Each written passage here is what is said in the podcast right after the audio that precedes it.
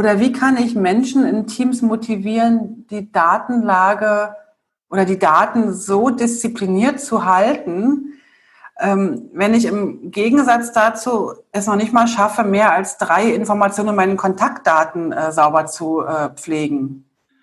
Das ist eine mehr als exzellente Frage und für den Digitalisierungsprozess vermutlich die fundamentalste aller Fragen.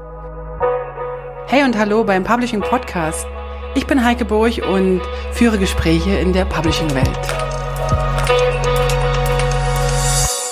Also herzlich willkommen zum Publishing Podcast. Ähm, wieder mal eine super Episode, zumindest hoffe ich das. Wir sind ja noch ganz am Anfang. Ich habe mir diesmal den Horst Huber eingeladen und der Horst Huber, äh, der ist eigentlich schon bekannt, aber ich will ganz kurz äh, dich vorstellen, lieber Horst. Und zwar bist du Inhaber der Firma Werk 2. Da müssen wir nachher noch gleich klären, ob auch die Firma äh, Print eine Firma ist oder ein Produkt, kann man nachher klären.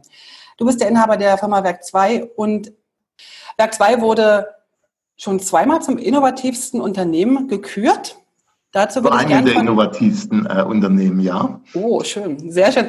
Du bist aber auch in meinen Augen der Profi zum systemgestützten Publizieren für mich sowieso so ein innovativer Kopf. Immer wieder, wenn ich daran denke, was du dir alles ausdenkst, äh, bin ich sehr begeistert, höre dir sehr, sehr gerne zu. Du hast während deines Studiums schon die erste Firma gegründet. Ich vermute, dass du, äh, weil du Informatik studiert hast mit Schwerpunkt BWL, musstest du das praktisch gleich mal umsetzen, was du da lernst. Du bist ein Macher dementsprechend. Du bist ein totaler Filmfreak. Und äh, du hast auch in deinen ganzen Vorträgen und Keynotes immer irgendwelche Filmquizze drin wo ich äh, jämmerlich versage, weil ich nicht so ein Filmfreak bin. Du bist an Geschichte interessiert. Und meine allererste Frage an dich, äh, Horst, ist, warum schreibt ihr Print Suite mit zwei i? Da ist ein Fehler drin. Das ist euch bestimmt schon aufgefallen. Also sag mal Hallo, Heike. hallo, hallo. ich freue mich sehr, dass es jetzt äh, endlich klappt und äh, sag mal super spannendes äh, Format, das du da entwickelt hast. Danke. Klasse. Ähm, ja, Print mit zwei Is, da gibt es natürlich verschiedene Begründungen. Die, die schönste wollen wir wissen, die, die, die interessanteste. Na, ob es die interessanteste ist. Also die, die ehrlichste Antwort ist, äh, Print mit einem I von der Website war, äh, war schon vergeben. Okay, also die ist ja nur wirklich unspektakulär. Wir würden jetzt gerne noch eine unterhaltsamere Variante der Antwort hören. Ja, schon. Ähm, das zweite äh, ist natürlich, äh, wenn man sich den Firmennamen Werk 2 anschaut, ist der römisch geschrieben. Mhm. Und ähm, so haben wir auch unser römisches äh, Werk 2 ähm, äh, in den Produktnamen und in die Website äh, aufgenommen. Und ähm, es sollte auch damals auch signalisieren, ähm, das zweite I, damals hat man von Internet gesprochen, ist schon alles ein bisschen her, Willst du uns ähm, ganz kurz in das Wort damals nochmal reinnehmen? Was bedeutet das für dich? Also wir haben auch jüngere Hörer, die, die sind. Müsste ich mal nachschauen. Sicherlich äh, gibt es den Brand schon seit acht oder neun Jahren oder zehn Jahren. Okay, also doch also noch nicht ganz so. ein paar alt. Tage her. Alles klar. Äh, und das zweite I steht natürlich auch für äh, Internet und für Information, weil, wie du es schon eingangs gesagt hast, wir kümmern uns um äh, datenbankgestütztes Publizieren, also dass Informationen vorhanden sind und wir das dann äh, publizieren. Dafür steht äh, das zweite I auch noch. Okay, das merkt man sich denn schon viel eher, oder? Genau. Als, wobei, also dieser Tippfehler, der hat mich sehr lange. Ich habe immer überlegt, ob man Print sagt oder Print sagt. Äh, das, das zweite I ist stumm. Es ist ein stummes Informationen, es heißt Print und ich äh, verstehe immer noch nicht, warum äh, Google, wenn man äh, Print mit einem i eingibt, immer noch Google noch nicht fragt, äh, meintest du Print mit zwei i's? Aber unser Marketing arbeitet daran. Alles klar, das verstehe ich. Ich hatte mal so eine ähnliche Situation, äh, wenn ich bei Google eingebe Grep, kommt immer ähm, Gregor oder Gerald, also Ge äh, Gerald äh, Singemann oder Gregor Fellens. Und dann habe ich halt, jetzt macht mir Google ein bisschen Angst. Aber jetzt weiß ich, worauf ihr hinaus wollt. Alles klar. Irgendwann geht das Wort Print in den Duden ein mit Doppel-I und in kompletter Verbindung mit dem datenbankgestützten Publizieren. Sehr cool. Ja. Da wünsche ich euch ganz viel Glück dabei. Ja, es ist, glaube ich, noch ein langer Weg. Ähm, aber wir arbeiten daran mit unseren bescheidenen Mitteln. Alles klar. Du bist ja jetzt nicht mehr ganz, äh, wenn ich das so sagen darf, äh, ähm, äh, wie, äh, der Jüngste, so, ich, jetzt ist es raus. Du bist ja schon eine ganze, ganze Weile äh, in der Branche tätig. Was genau findest du so faszinierend am Publizieren, am Publishing, am und dann natürlich auch am Datenbankgestützten. Aber was, was ist für dich im Publizieren das, das, was dich triggert, was du gut findest, was dir Spaß macht? Das ist eine spannende Frage. Wie du es schon gesagt hast, ich bin schon so lange äh, dabei. Also ich habe die Zeiten erlebt, wo, wo wo eigentlich nur linear kommuniziert worden äh, ist. Also es gab Fernsehen, es gab Radio, es gab Kino und es gab äh, Print. Äh, ja. Also alles lineare Medien. Also von da gesehen, ähm, so wie du auch, bin ich ja ein Digital äh, Migrant äh, und ich bin natürlich mit Papier aufgewachsen. Ähm, und das Informat das war für mich immer schon das primäre Informationsmedium. Und deswegen hat mich das schon von, äh, von Anfang an, als ich letztendlich das erste Buch gelesen habe, äh, fasziniert. Das ist natürlich über die Zeit durch die digitale Revolution, ausgelöst durch äh, Internet, Smartphones, hat sich natürlich äh, das Publizieren völlig gewandelt und hat heute einen ganz anderen äh, Stellenwert der aus einer globalen Perspektive äh, eher eine Nische ist, weil wir heute weitgehend digital äh, kommunizieren. Aber das, ähm, das Print finde ich gerade auch in der digitalen Kommunikation extrem spannend. Und das hast du eigentlich schon an einem Punkt sehr gut aufgegriffen, als du gesagt hast, na ja, wenn ich google, dann bekomme ich so ganz äh, sehr personalisierte Ergebnisse. Das stimmt, ja. Ähm, und das äh, kann einen auch ein bisschen Angst machen. Mhm.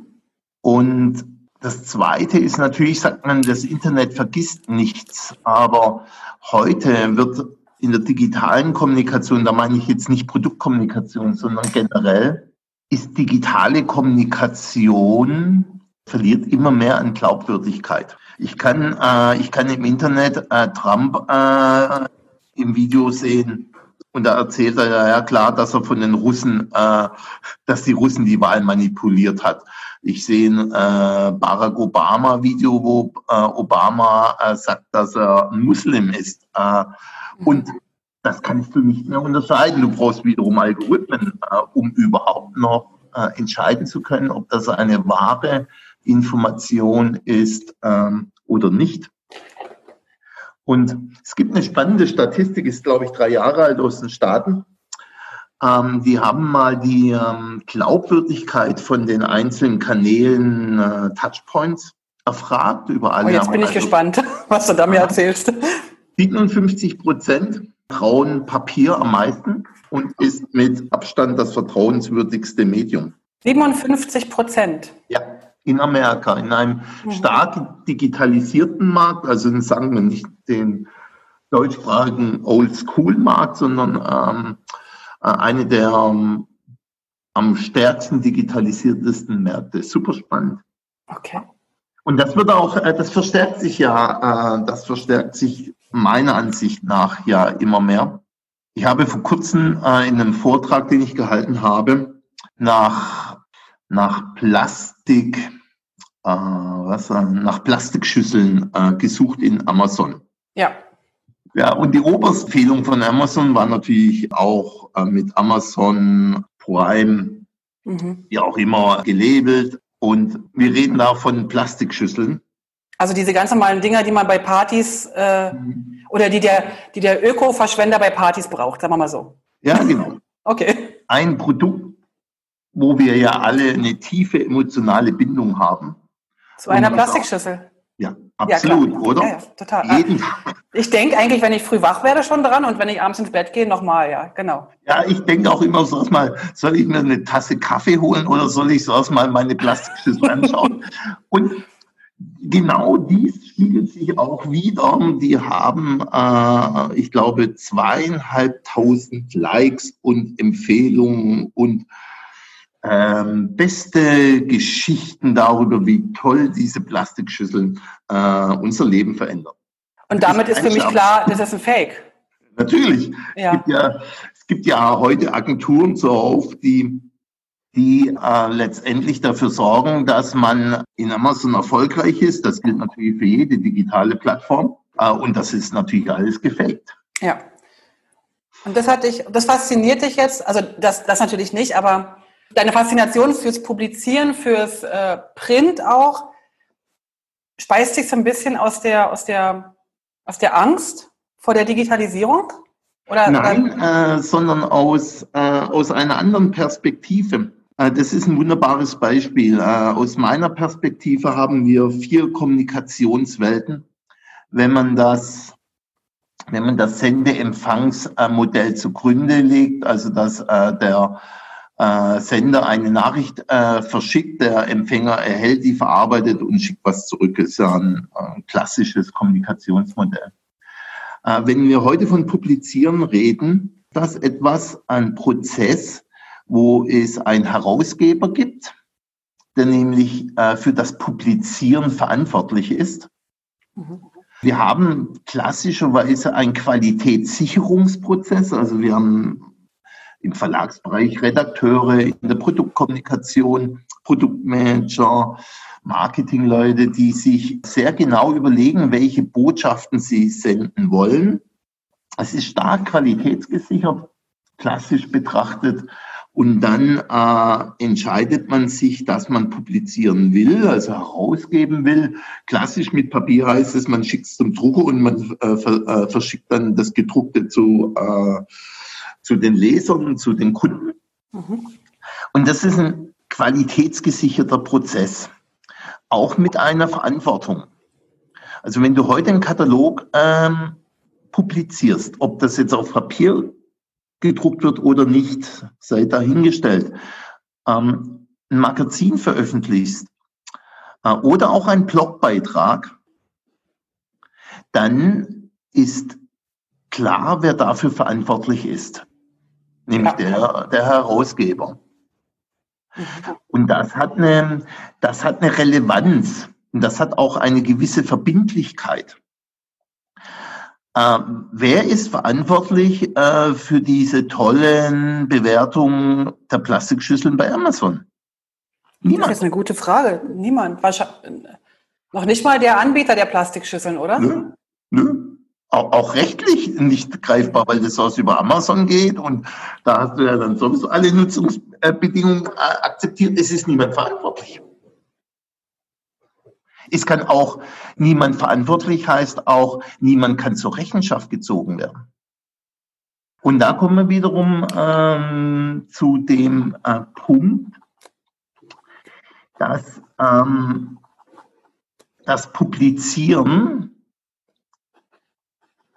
auf Papier oder als PDF-Dokument eine viel höhere Verbindlichkeit hat. Ja.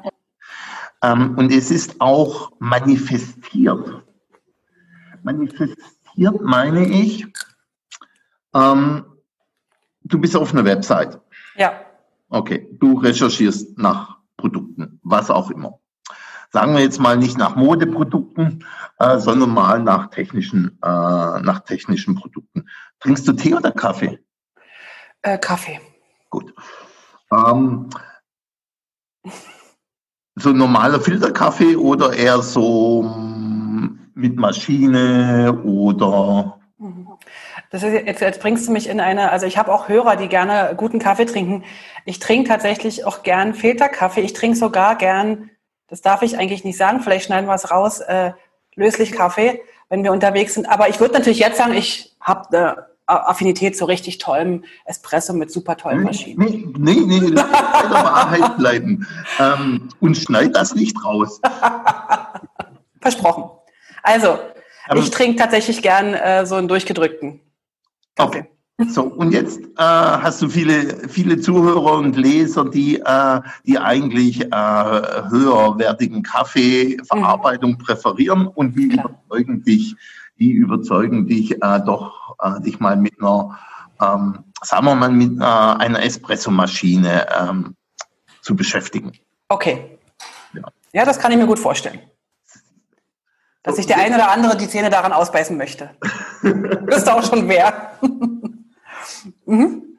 So, und jetzt äh, beginnst du dich natürlich zu äh, informieren. Ähm, du googelst, du gehst vielleicht auf Vergleichsportale. Lassen wir mal die Empfehlungen deiner Freunde und deiner Zuhörer beiseite und dann bist du mal auf einer äh, auf einer Website und du fängst Feuer und du willst dich jetzt auch mit technischen Details dieser tollen Espressomaschine auseinandersetzen, dann gehst du auf eine typische Produktdetailseite.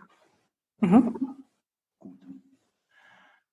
Wer sagt dir, wenn du morgen auf die Produktdetailseite gehst, dass da noch dieselben technischen Spezifikationen stehen? Kein Mensch. Also ich glaube, ich würde je nachdem, wenn ich, glaube ich, der Marke vertraue, würde ich denken, ja, die werden es ja wohl nicht gleich ändern. Aber auch das ist natürlich keine wirkliche Wahrheit, keine Datenwahrheit. Das ist mhm. eher so meine gefühlte Wahrheit, oder? Genau. Und das ist eine, äh, das ist auch wiederum ein Aspekt der Verlässlichkeit und des Vertrauens. Wenn du dort jetzt eine Funktion hast, um ein PDF-Dokument äh, herunterzuladen, mhm dann hast du das in den Händen. Muss ja nicht gedruckt sein. Du hast es in den Händen und du kannst äh, später mal hingehen und sagen, hey Leute, äh, da stand, dass es einen Druck von 16 Bar hat und äh, jetzt sind das eigentlich nur 10 Bar und äh, wie kommt das zustande, Freunde? Mhm. Jede Information im Internet auf sozialen Netzwerken ist flüchtig. Und unverbindlich, oder? Ja, flüchtig und damit auch unverbindlich. Ja, okay. Nimmst du Donald Trump? Na, wenn er mal, wenn er dann merkt, dass er. Ja, voll gerne nehmen wir den, voll gerne. Es gibt nichts Besseres. um, ähm, hast du sein, er hat ja, ich sag mal, mit Geografie hat er nicht so viel äh, am Hut. Davon habe ich gehört, als er in Schottland, glaube ich, war oder, oder nach Schottland wollte. genau. ähm, das so seinen letzten Affront, den er geliefert hat, war beim Super Bowl. Okay. Da hat er den äh, Bundesstaat äh, verwechselt von dem Winnerteam. Ne? Okay, das habe ich nicht mitbekommen. Ja, genau. Ähm, da waren viele Leute ein bisschen angepisst. äh, und der Tweet äh, war halt am nächsten Tag nicht mehr da. Den hat er selber gelöscht oder, oder ja, seine, sein, seine, sein, seine, Team, äh. sein Team, ja. genau. Also, aber in seinem, also ja, okay. Ja.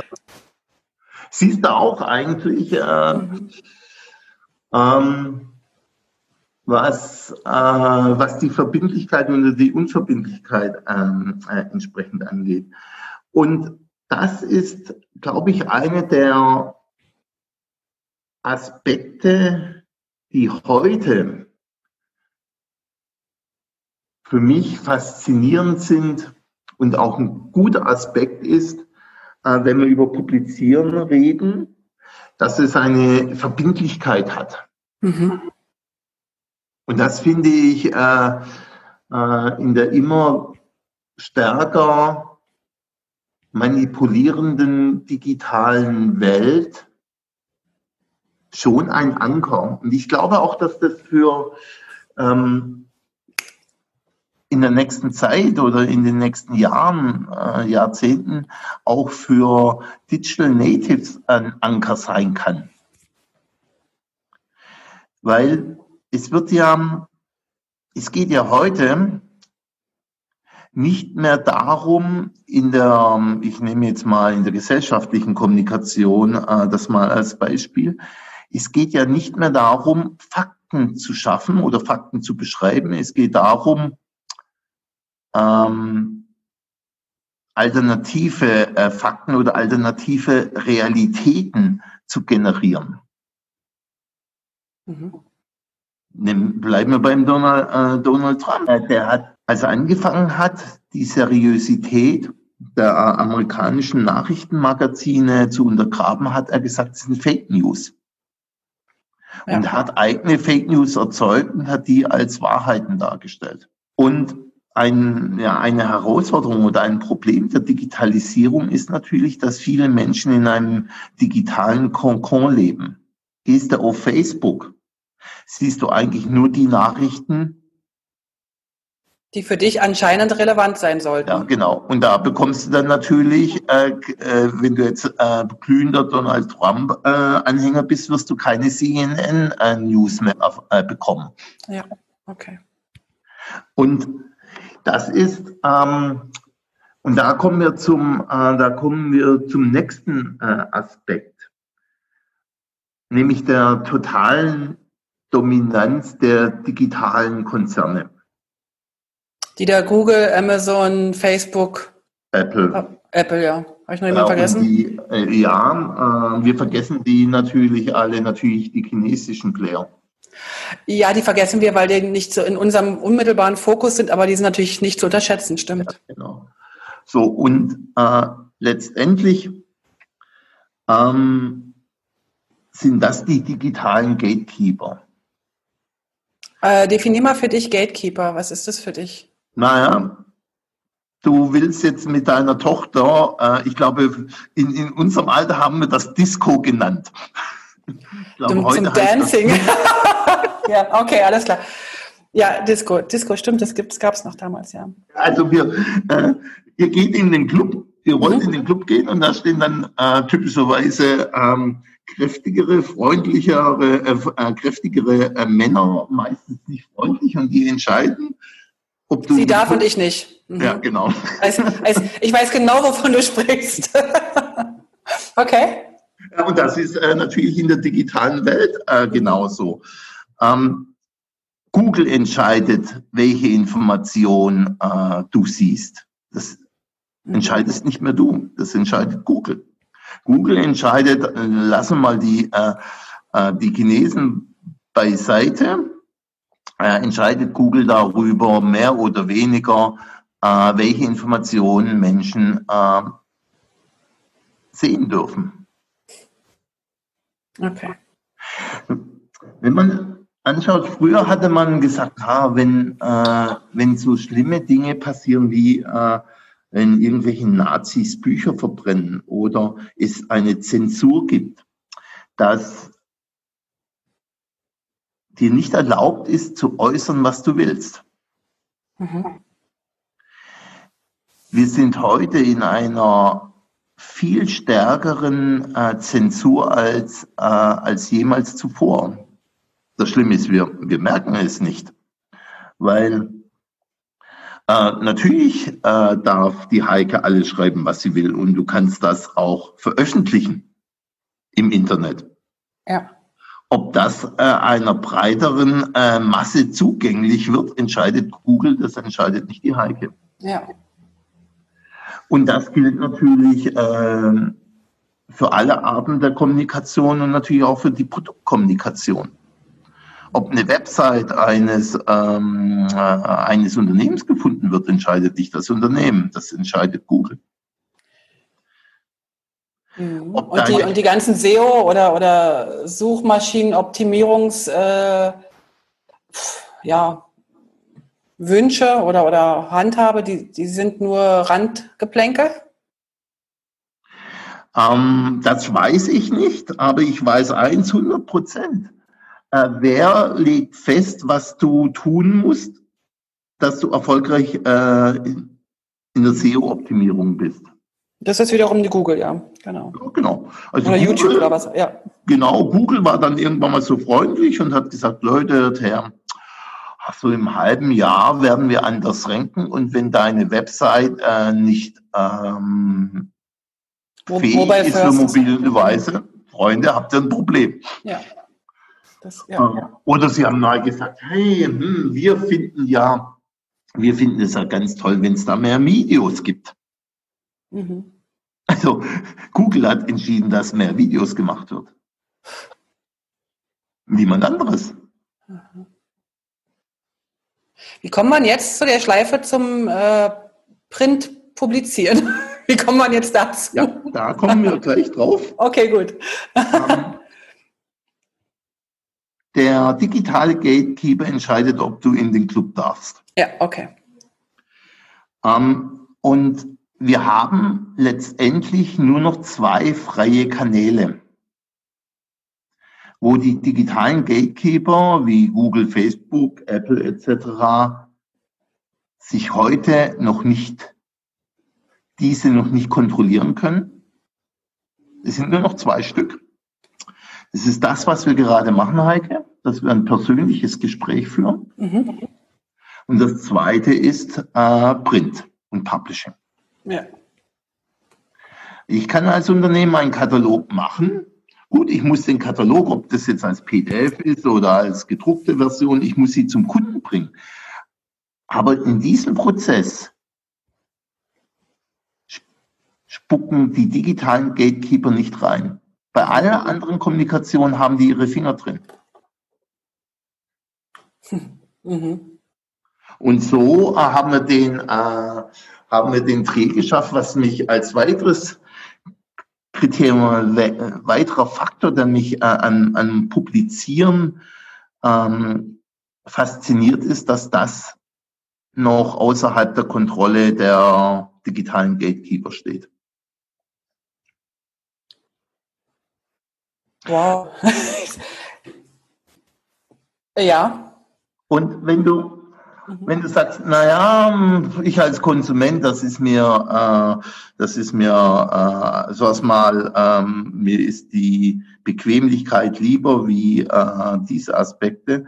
Ähm, für ein Unternehmen, das kommuniziert, ähm, ist es einfach so, dass es eine digitale Gatekeeper Betrag gibt, den sie abdrücken müssen. Mhm, mhm. Also Anzeigen schalten und solche Sachen, oder? Ah, genau, Anzeigen schalten äh, und alle diese Dinge äh, oder mit Datenzahlen. Mhm. Äh, es ist natürlich auch so, dass äh, natürlich alles, was du dann an Business-Transaktionen bekommst, ähm, zu guten Teilen bekommen das natürlich die Digitalkonzerne auch mit. Mhm. Klar. Und das ist, glaube ich, auch ein, äh, ein, ein Aspekt im Kommunikationsmix, das äh, Print schon noch eine relevante Rolle spielt. Natürlich nicht mehr als Hauptinformationsmedium, das ist natürlich alles digital, aber als äh, als wesentlicher Faktor, um glaubwürdig zu sein, auch das digitale Grundrauschen zu, äh, zu übertönen, äh, spielt Print. Eine große Rolle, ja. Also durch die Kontrolle der digitalen Gatekeeper müssen heute Unternehmen einen gewissen Opulus bezahlen an die digitalen Gatekeeper in, in Form von Anzeigen, ähm, in, in, Form von Umsatz, ähm, was auch immer. Ähm, und der Printkanal, und das finde ich schon faszinierend, ob das jetzt wieder Papier ist oder gedruckt, ist da noch frei und deswegen auch wesentlich ein Kommunikationsmix, ähm, um einerseits ähm, ein nicht vom digitalen Gatekeeper beeinflussten Kommunikationskanal zum Kunden zu haben, als auch als Instrument, als Anstoßmedium äh, um das digitale Grundrauschen zu übertönen. Ja, alles klar. Ähm, du hast mal gesagt, geschrieben, dass du für Nachhaltigkeit im Geschäft bist. Ähm, ich habe ja so ein bisschen das Gefühl, dass das genau in die Richtung geht. Also nachhaltig, du hast vorhin von Verbindlichkeit gesprochen oder vielleicht fehlender Verantwortlichkeit bei, äh, bei Online-Angeboten, bei, bei Webseiten, wo man nicht weiß, ob es morgen noch die gleiche äh, mhm. technische Spezifikation hat wie heute. Ähm, gehört das so ein bisschen zusammen, dass dich deshalb das so fasziniert? Das ist eine gute Frage. Ich glaube, Nachhaltigkeit ist ein sehr, sehr starker Begriff.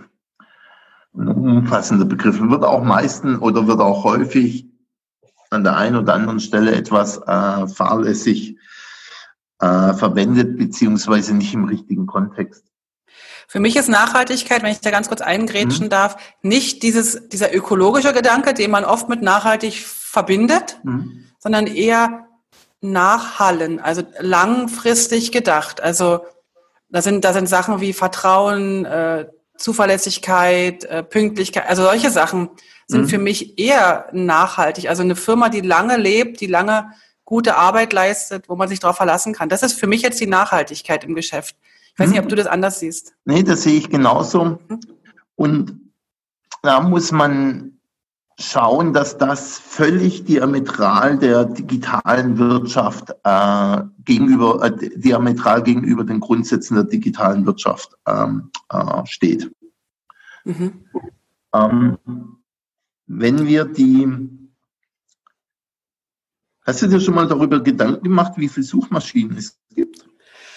Also ich habe mir noch nie darüber Gedanken gemacht. Ich, ich, ich kenne so zwei, drei vielleicht und dann ist schon Feierabend. Genau, also wenn ich jetzt einen Vortrag halten würde, würde ich jetzt die Filmreferenz bringen, äh, Highlander. Kennst du den Film? Ja, aber äh, ich habe hab nur ein Bild von geben. schönen Männern vor Augen, mehr nicht. Ja, ist okay. Und Sean Connery ist, äh, war auch als alter schon. Ich bin schon, aber worauf du schaust. Ähm, es, es kann nur einen geben. Ja. Es gibt letztendlich, lassen wir mal die chinesische, ähm, die chinesischen Markt als Sondersituation mal beiseite. Äh, es gibt nur eine Suchmaschine. Und die Google. ist der Google, ja. ja. Wie viele soziale Netzwerke ähm, gibt es? Es gibt Facebook. Ja wie viel äh, Plattformen gibt es, wo du dein äh, Zeugs äh, verkaufen kannst? Eine eBay.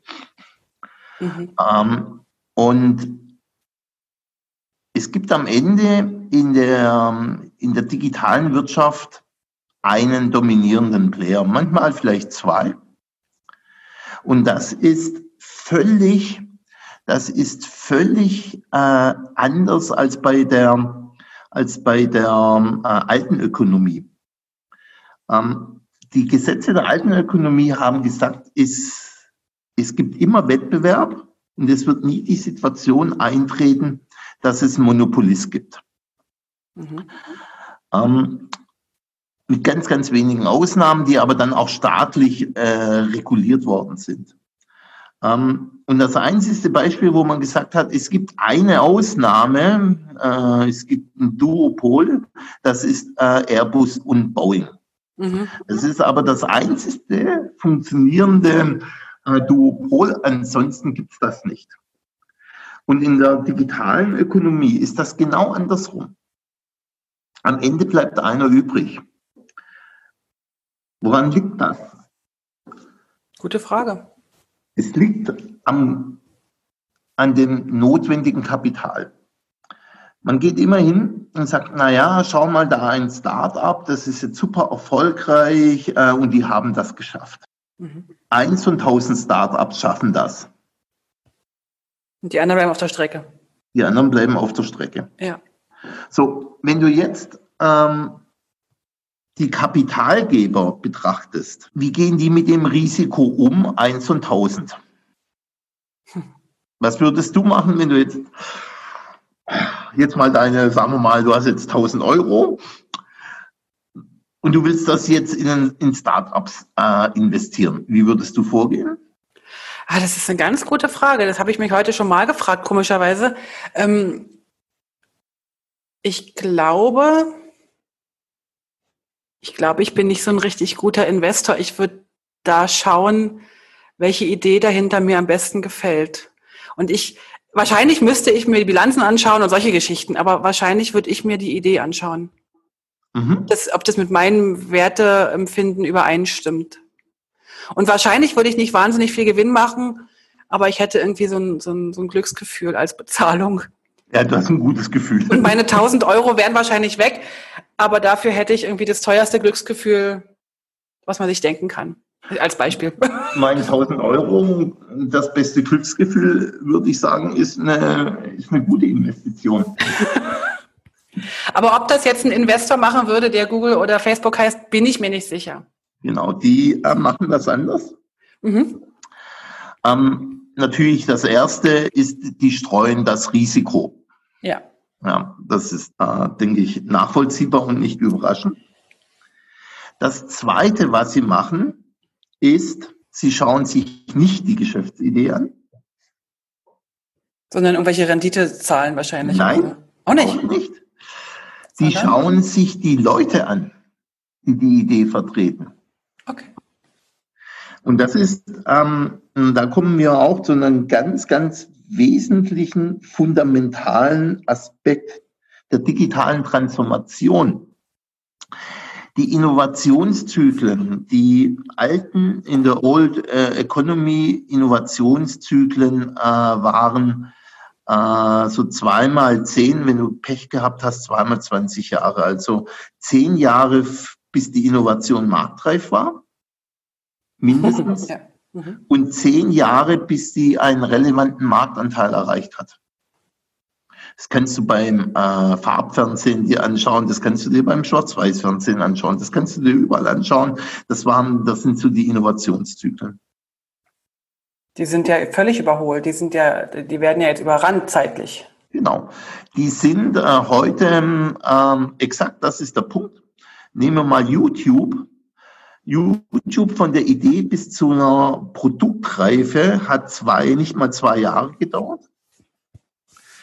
Und äh, nochmal zwei Jahre, wo sie die dominierende Videoplattform waren. Wow.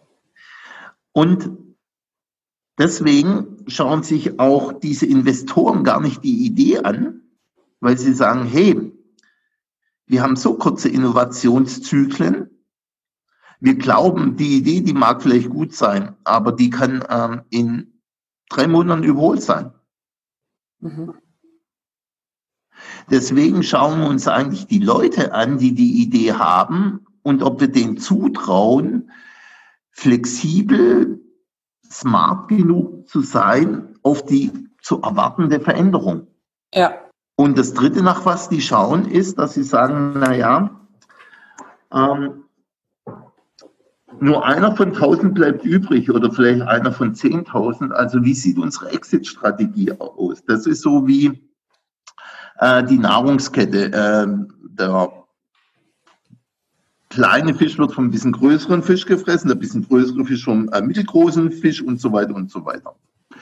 Die sagen also, wie ist die Exit-Strategie? Weil wir gehen davon aus, dass, äh, wenn das Ding sowieso nicht äh, den Bach runtergeht, werden die wird das meistens gekauft. Mein ja. WhatsApp ist ja auch von äh, Facebook gekauft worden. Also wie ist die Exit-Strategie? Und eigentlich schauen wir darauf, schauen wir darauf, dass wir von jemand anderem gekauft werden. Das wird meistens schon einkalkuliert, oder? Ja. Genau. Das ist eine der wesentlichsten Bewertungskriterien. Wenn du das jetzt alles zusammennimmst, kurze Innovationszyklen, eigentlich das Geschäftsmodell ist nicht darauf ausgelegt, nachhaltig ähm, Profit zu machen, sondern ist ausgelegt, von einem größeren Fisch geschluckt zu werden. Ist das ganze digitale Geschäftsmodell per se nicht nachhaltig. Das gilt vielleicht bei Apple, äh, Google, also bei den digitalen Gatekeepern natürlich nicht. Mhm. Aber bei allen drunter ist das so. Da kann man noch so nachhaltig versuchen zu sein, wie man will. Man, es gelingt einem ja wie denn gar nicht in dem Moment. Nee, das kannst du, schaffst du nur, wenn du in einer Nische bist, die völlig äh, von der Größe und von der Relevanz äh, unbedeutend ist. Ja. Also du kannst nachhaltig in der digitalen ähm, äh, Wirtschaft natürlich hantieren, aber du bist dann äh, in einer Nische, die ähm, weit unterhalb eines Radars von irgendeinem digitalen High ist. Mhm. Wo Sie sagen, ja, soll er doch machen oder soll er doch machen, das interessiert uns nicht, das bringt so oder so keinen Umsatz. Okay, alles klar. Mhm. Also Umsatz im, im Sinne von Umsatz für Google, Umsatz für die Großen, ne? Ja. Also selber kann man ja gleich, äh, gleich noch Umsatz machen, aber okay. Ja, und ist jetzt eine böswillige äh, Unterstellung, ist auch vielleicht jetzt eine Provokation. Ich glaube, die meisten äh, Start-up-Unternehmen äh, träumen dann natürlich von Google übernommen zu werden. Würde ich natürlich auch, wenn ich Star, äh, digitaler Start-up wäre. Ähm, aber es ist, glaube ich, äh, bei vielen dieser Geschäftsmodelle äh, ist das völlig äh, entgegengesetzt einer nachhaltigen Unternehmensentwicklung. Also zu sagen, dass ich äh, in meiner Vision habe, dass ich in den nächsten 20 Jahren die Mitarbeiter, die ich äh, habe, dass die ihre Familien ernähren können, mhm. dass die ein ordentliches, äh, also ordentlich, jeder definiert das ja anders, aber mhm. ein ruhiges, äh, ordentliches Leben führen können, dass ich ähm, Urlaub gewähren kann, dass, dass es Zufriedenheit gibt, dass es aber gute Produkte trotzdem gibt, dass unsere Kunden zufrieden sind. Das ist dann ähm, nicht unbedingt überall möglich in solchen. Ich würde sagen, es ist ein extremer Anspruch und es ist sehr schwer möglich. Und das ist jetzt auch keinerlei ähm, Kritik, sondern man muss sich natürlich auch die, ähm, die Situation vor Augen führen. Wenn du ein traditionelles Geschäft äh, betrachtest, dann sind die Innovationszyklen, ich habe es schon ausgeführt, 20 Jahre. Mhm. Also wenn du jetzt sag mal sagst, ein Unternehmen, das über Generationen äh, geführt wird, dann hat jede Generation früher betrachtet maximal ein, zwei Innovations, äh, Innovationswechsel äh, in einer Generation. Mhm. Eher eine. Und heute hast du das alle zwei bis drei Jahre. Das setzt natürlich auch äh, Geschäftsführer oder auch Mitarbeiter voraus, die, die diese Flexibilität mitbringen, also die auch in der Lage sind, das erstens zu denken, zweitens sich vorstellen zu können, drittens auch umzusetzen. Mhm. Nicht jeder von uns ist ja damit gesegnet. Ja, und da beneide ich deine Tochter überhaupt nicht. nee, überhaupt nicht. Ich auch nicht. Alle, die junge Generation nicht. Ja, ich bin, ähm, wenn du uns eins anschaust, äh, wir sind zur Schule gegangen, haben Abitur gemacht, haben dann unseren Führerschein gemacht und ich sag mal, haben dann noch, äh, haben dann noch äh, studiert oder sind in eine, äh, in eine Lehre gegangen. Und unsere Halbwertszeit von unserem Wissen, das wir über Schule, Studium, Weiterbildung akkumuliert haben, sind eine Halbwertszeit von zehn Jahren. Also musstest du dein Wissen, das du angeeignet hast, gut, natürlich, äh, wenn du dann in deinen spezifischen Beruf gegangen bist, hast du dann nochmal natürlich dieses Spezial-Know-how erworben. Mhm. Aber deine Halbwertszeit waren zehn Jahre von deinem Wissen.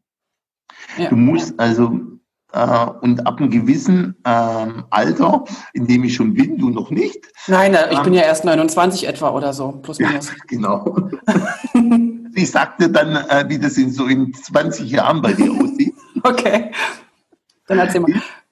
Dass du an einem Punkt mehr von deiner Erfahrung profitierst als von dem, von deinem aktuellen Wissen. Ja. So. Also mussten, äh, musste ich, du natürlich nicht, du hast da äh, schlimmere Zeiten vor dir, deine Tochter noch schlimmere Zeiten. Die hat mich aber halt eingeholt mit dem Alter. okay. Erzähl aus deinem reichen genau. Erfahrungsschatz musste ich eigentlich mein Wissen nur einmal komplett, ein bis zweimal komplett äh, refreshen. Was du ja aber nicht am Stück machst, sondern du machst es ja ständig. Ja, genau. Äh, und dann komme ich irgendwie, äh, bin ich natürlich schon, äh, bin ich in dem eher in dem Erfahrungsmodus, dass äh, ich nicht mehr so viel neues Wissen äh, erlerne, sondern einfach von meiner Erfahrung profitiere. Ja, okay. So, Jetzt ähm, hat deine Tochter ein doppeltes Problem. Erstens, durch die Innovationszyklen muss sie ihr, ist das Halbwertszeit ihres Wissens nicht mehr zehn Jahre, sondern vielleicht zwei oder drei Jahre. Also sie muss ihr komplettes Wissen, das sie akkumuliert hat, innerhalb von fünf Jahren äh, erneuern. Und sie hört jetzt zu und wird darüber nicht glücklich sein gerade. Ja, und jetzt kommt noch, äh, das toppen wir jetzt noch. ähm, das toppen wir jetzt noch.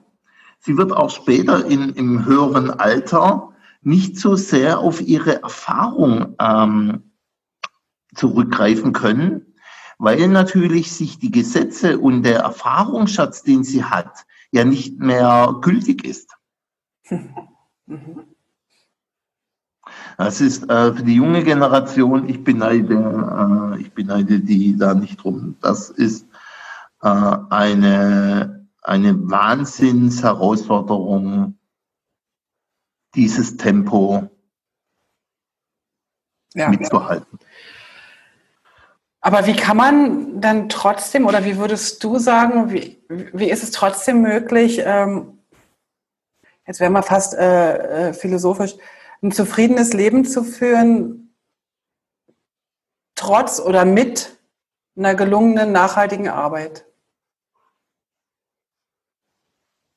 Also wir können jetzt das schwarz malen und dann können wir, den, können wir sagen, okay, dann war es das. Aber irgendwie geht es ja weiter. Suchen wir uns dann Unternehmen, die, die sich die Nachhaltigkeit oder vielleicht auch die Ethik oder was auch immer auf, auf die Fahne geschrieben haben? Oder gründen wir selber solche Firmen? Können wir unabhängig ich, sein von den Großen? Äh, da bist du bei mir an der völlig falschen Adresse, weil ich mhm. bin Unternehmer. Ich könnte mir nicht ansatzweise vorstellen, äh, in einer Firma zu arbeiten, wo ich nicht totalen Gestaltungsfreiraum habe. Also mhm. das ist natürlich eine Typfrage. Das kann man ja nicht jedem äh, empfehlen oder das. Ich glaube schon, dass man sich Nischen suchen kann. Das, eine Nische kann ein bestimmtes Betätigungsfeld sein. Eine Nische kann natürlich sein, äh, eine Firma zu finden, die ähm, den Grundsatz einer Nachhaltigkeit äh, verfolgt. Ähm, eine, eine Nische kann auch sein, sich auf die eigenen Talente zu äh, konzentrieren und dann halt die, äh, die eigenen Talente immer wieder in einem neuen Kontext äh, einzusetzen. Mhm. Ähm, das ist, finde ich, wiederum toll in der digitalen Ökonomie, dass ähm, dass das Prinzip schon auch Trial und Error ist. Also man probiert was aus, man schaut, ob es passt. Man muss nicht zehn Jahre warten, bis man auf die, Schna also auf, auf, auf die Nase gefallen ist. Ja, genau. Äh, und das ist natürlich eine völlig andere Philosophie. Zu sagen, komm, ich probiere es aus, ich probiere es möglichst schnell aus. Und dann war es äh, entweder gar nichts oder man sagt, hey, das ist ein spannender Ansatz, wir müssen das und das äh, noch modifizieren, lass uns uns die Modifikation ausprobieren. Oder man sagt, hey, Bombe, äh, das, äh, das bauen wir jetzt weiter aus. So funktioniert ja jede Website, jedes digitale Geschäftsmodell. Ähm, das ist ja diese Agilität, äh, von der ja äh, in den letzten Dekaden immer gesprochen wird. So agile Ansätze sind ja eine Manifestation, sind ein Ausdruck dieser Geisteshaltung, die ja gut ist. Die ja auch eine, eine gewisse Basis für eine, für eine Innovation ist, oder nicht? Ja, es ist der einzige Weg, wenn mhm. du, äh, wenn du Innovationszyklen äh, von zwei Jahren hast. Wie willst du es anders machen? Mhm. Du kannst dich nicht mehr fünf Jahre in ein Forschungslabor verstecken und sagen, hey, jetzt tüftel ich da an dem Farbfernseher. Ähm, genau kommst du raus, ist Farbfernseher schon nicht mehr aktuell. Alles klar, ja, logisch. Genau. Also von daher gesehen ist das auch, ähm, glaube ich, wird es einfach nicht, äh, ist, glaube ich, der Punkt für, für die jungen Leute, dass sie sich eigentlich auch selbst äh, treu bleiben und immer gucken, wo es neue Möglichkeiten gibt und sich dabei treu zu bleiben. Jetzt hast du ja gesagt, äh, die jungen Leute, du beneidest sie grundsätzlich nicht. Aber du wirst ja, weil du Unternehmer bist, äh, ja nicht alles alleine machen, sondern du hast ja Mitarbeiter. Mhm. Und da werden ja wahrscheinlich auch mal der eine oder andere vielleicht junger, junger Mitarbeiter, junger, mit, junge Mitarbeiterin sein. Äh, bildet ihr eigentlich aus? Und wenn ja, was? Und äh, also ich, ich hätte mir jetzt vorgestellt, es gibt es das Fach bei dir Nachhaltigkeit, Flexibilität, Verbindlichkeit, IT. so, oder in irgendeiner anderen Reihenfolge. Aber ähm, Wie, wie gehst du mit, mit neuen Mitarbeitern um? Oder überhaupt, wie kommen die Mitarbeiter zu dir? Oder bleiben die bei dir Ewigkeiten? Nimm uns ähm, da mal kurz mal, mit. Warte mal ganz kurz. Mhm. Ähm, es ist, äh, es ist eine super spannende Frage. Äh, auf unserem Blog auf print.com mhm. haben ähm, zwei Mitarbeiterinnen, die nach einem Jahr, nach einem Jahr darüber berichtet, wie sie unsere Firma erleben. Okay, das könnten wir dann mal verlinken. Sehr gut. Ja, genau. Ähm, und beides äh, junge Mitarbeiterinnen in den, in, den, in den frühen 20ern. Lang, langes her, ja. ja. Und eine, das Feedback äh, war, sind in sehr unterschiedlichen Bereichen. Äh, Nina im Marketing, Magda ähm, eher im Entwicklungsbereich. Haben beide aber mehr oder weniger dasselbe an Erfahrung äh, mitgeteilt. Wir haben gesagt, ähm, erstens, es ist sehr familiär. Mhm. Ähm, das Zweite, was, ich, was, was mich sehr freut, weil ähm, äh, darauf bin ich stolz und ich sage, äh, darauf lege ich auch großen Wert, ähm, dass wir, das ist natürlich die Firma kein Ersatz einer Familie, aber dass es schon ähm, die Beziehung und die Menschen im Mittelpunkt stehen. Natürlich äh, machen wir das auch, um Geld zu verdienen, überraschenderweise, aber das äh, ähm, für uns ist der Weg, wie wir Geld verdienen, ähm, genauso wichtig wie der Fakt, dass wir Geld verdienen. Genau. Die, das zweite Feedback war, dass äh, Sie gesagt haben, Sie haben eine extrem große Freiheit, um Dinge auszuprobieren. In dem Punkt arbeiten wir wie ein Startup. Wir sagen, ausprobieren, gucken, entscheiden, ob wir es fortführen oder es war eine doofe Idee. Wir haben auch eine, wir haben auch eine klare Kultur, die Fehler fördert und nicht vermeidet. Das entspricht ja sozusagen eher dieser neueren Ökonomie und nicht der typischen alten, wo ja Fehler eigentlich eher immer negativ bewertet wurden. Genau. Wir bewerten die es kommt natürlich auf die Art der Fehler drauf an. Aber ich sage also bewerbt euch alle bei Werk 2, ihr könnt Fehler machen ohne Ende. Ja, ähm, das sage ich. Das sage mhm. ich in jedem äh, Einstellungsgespräch. Ich sage, Leute, ihr dürft nur ein, jeder Fehler ist erlaubt. Aber nur einmal? Genau. Alles klar, also, dachte ich mir doch fast. Nur der, nur der Fehler, den Fehler zu wiederholen, das ist nicht erlaubt. Okay. Und das so das dritte Feedback war von den beiden, also gesagt haben, einerseits ist diese große Freiheit, Dinge zu tun, toll, aber auf der anderen Seite, es gibt von der Organisation auch wenig Unterstützung. Das sage ich auch immer in jedem Einstellungsgespräch. Ihr könnt, wenn ihr ein Problem habt oder wenn ihr eine Nachfrage habt, steht immer die Tür offen bei jedem Mitarbeiter. Aber glaubt nicht, dass irgendwann irgendjemand vorbeikommt und fragt, kann ich dir irgendwie helfen bei der Erledigung deiner Aufgabe? mhm.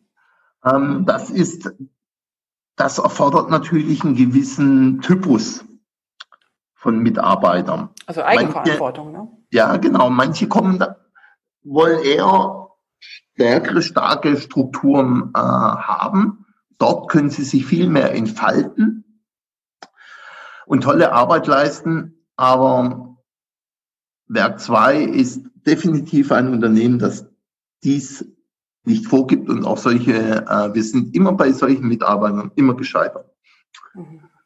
Das ist ja auch okay. Ich finde, jeder hat ja so seinen Ort, wo er auch dann irgendwie hingehört. Und manchmal muss man einfach auch mal suchen, was man will und was man nicht will. Und wenn man merkt, hm, ich brauche eher ein bisschen mehr Führung oder ich brauche ein bisschen mehr die Leitplanken rechts und links ein bisschen näher dran, dann suche ich mir halt ein Unternehmen, wo ich die Leitplanken näher dran habe, rechts und links.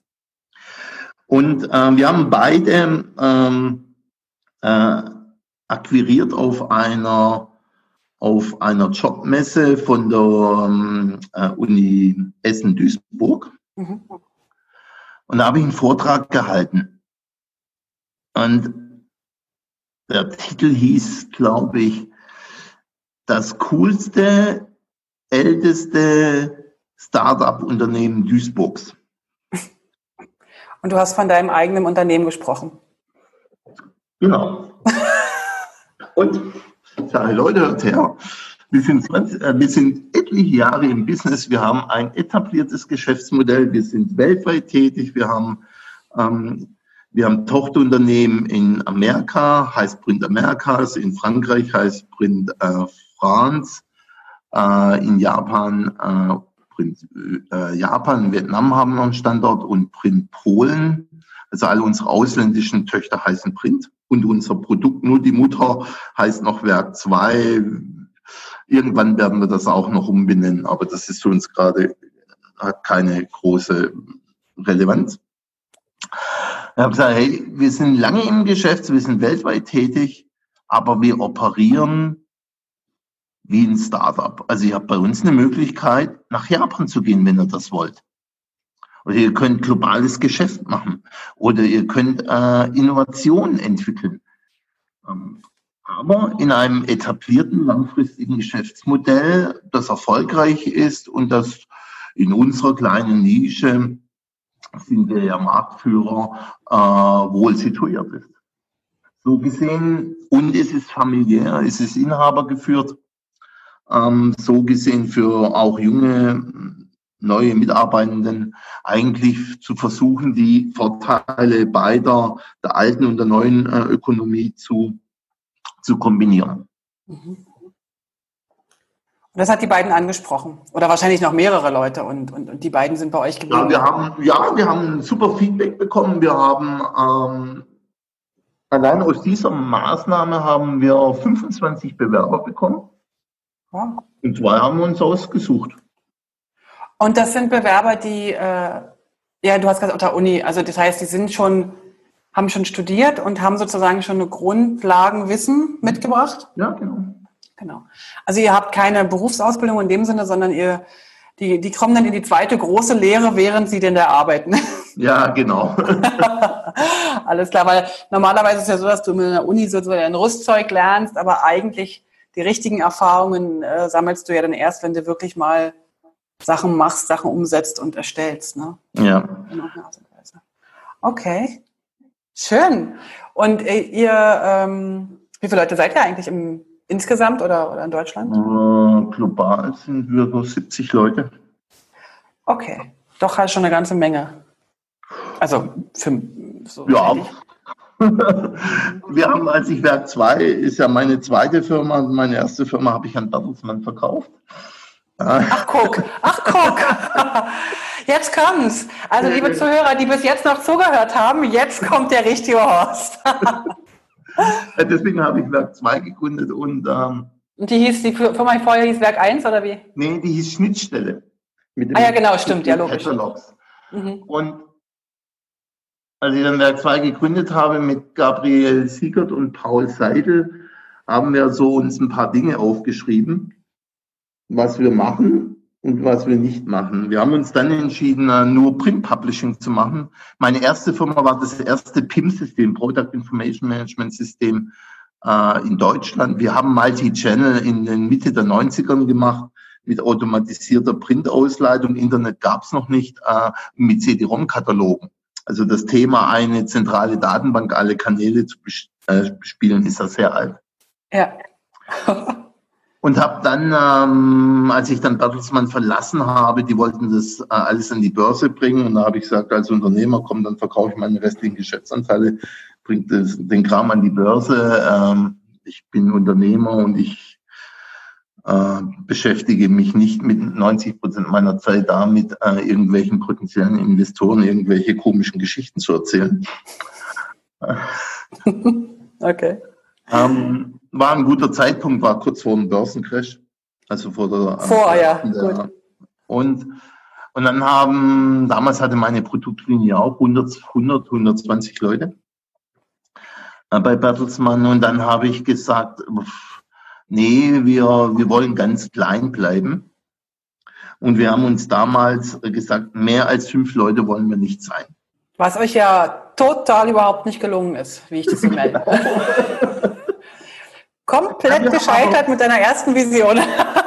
ja, wir haben aber, ähm, wir haben uns dann entschieden, nur Printautomatisierung zu machen. Und wir haben uns damals entschieden, auf InDesign zu setzen. Wir kamen ja eigentlich von der Quark-Ecke.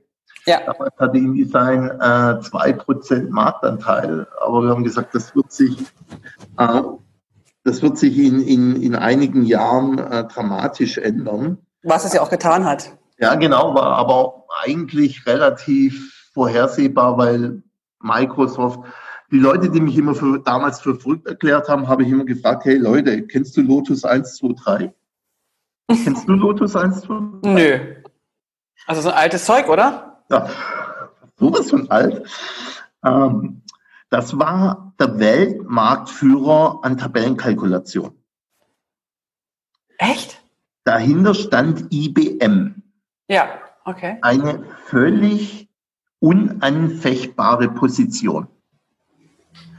Microsoft hat äh, Lotus 1, 2, 3 innerhalb von zwei Jahren vom Markt geblasen mit einer einzigen Funktion, dass man nämlich die Excel Spreadsheets in Word und in PowerPoint reinkopieren konnte und aktualisieren konnte. Das war der Killer von Lotus 1, 2, 3.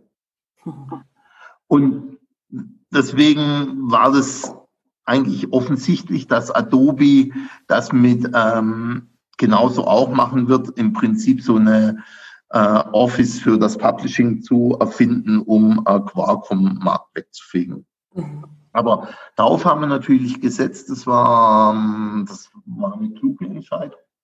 Und wir haben gesagt, dass wir alles über Partner machen, also dass wir keinen eigenen Vertrieb aufbauen, ähm, also über äh, entsprechend über Partnerunternehmen. Okay, ja, ja. Und ja, dann haben wir das äh, äh, vier oder fünf Jahre gemacht. Das war eine tolle Zeit. Wir hatten eine Umsatzrendite von über 50 Prozent. Damals gab es nur den Kometen, also unser Desktop Database ja. Publishing, noch keinen, äh, noch keine Serverkomponente und dann damals waren, waren wir zu siebt. Damals ist so 2001, 2002 oder so? Ja, sowas. Äh, nee, ein bisschen später, 2007 oder 2008. Ah, okay. Ja. Und dann habe ich dem Team gesagt, Leute, hört her, Kriegskasse ist voll. Ähm, wir müssen uns jetzt überlegen, was wir machen. Ähm, wenn wir reines InDesign Desktop Database Publishing machen, das ist ein endliches Geschäftsmodell. Wir müssen also entweder Serverkomponenten machen, wir müssen eher größere Publikationsprojekte umsetzen oder wir machen ganz was anderes. Ich habe dann die provokante Frage damals gestellt, hey, wollen wir Spiele programmieren?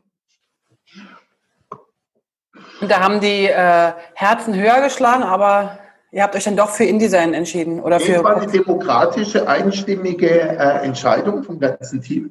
Okay. Ähm, äh, die haben gesagt, nee, wir haben Publishing im Blut, wir wollen im Publishing-Bereich bleiben. Und dann habe ich gesagt, Leute, seid ihr sicher?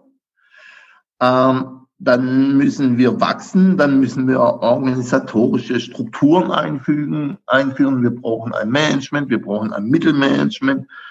Ähm, wir müssen wachsen, wir müssen globalisieren. Ähm, also die totale wilde Freiheit wird es nicht ergeben. Wir haben alle gesagt, ja, das ist uns klar, machen wir mit. Und das war eigentlich der eigentliche Geburtsstunde ähm, ähm, von Werk 2, als wir das Thema ähm, professionalisiert haben. Und dann haben wir, ähm, wir verfolgen immer äh, drei bis vier Jahrespläne. Ähm, und jetzt abgesehen von Corona lagen wir in unseren drei bis vier Jahresplänen eigentlich immer in einer Toleranz von 20 Prozent. Wow.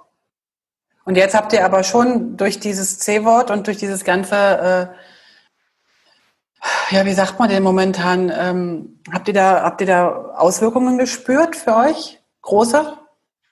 Ähm, also das C-Wort kann man auch als Chance, C steht ja auch für Chance. Ja, und Vitamin C ist ja auch nichts Schlechtes, genau. genau. Also, ähm,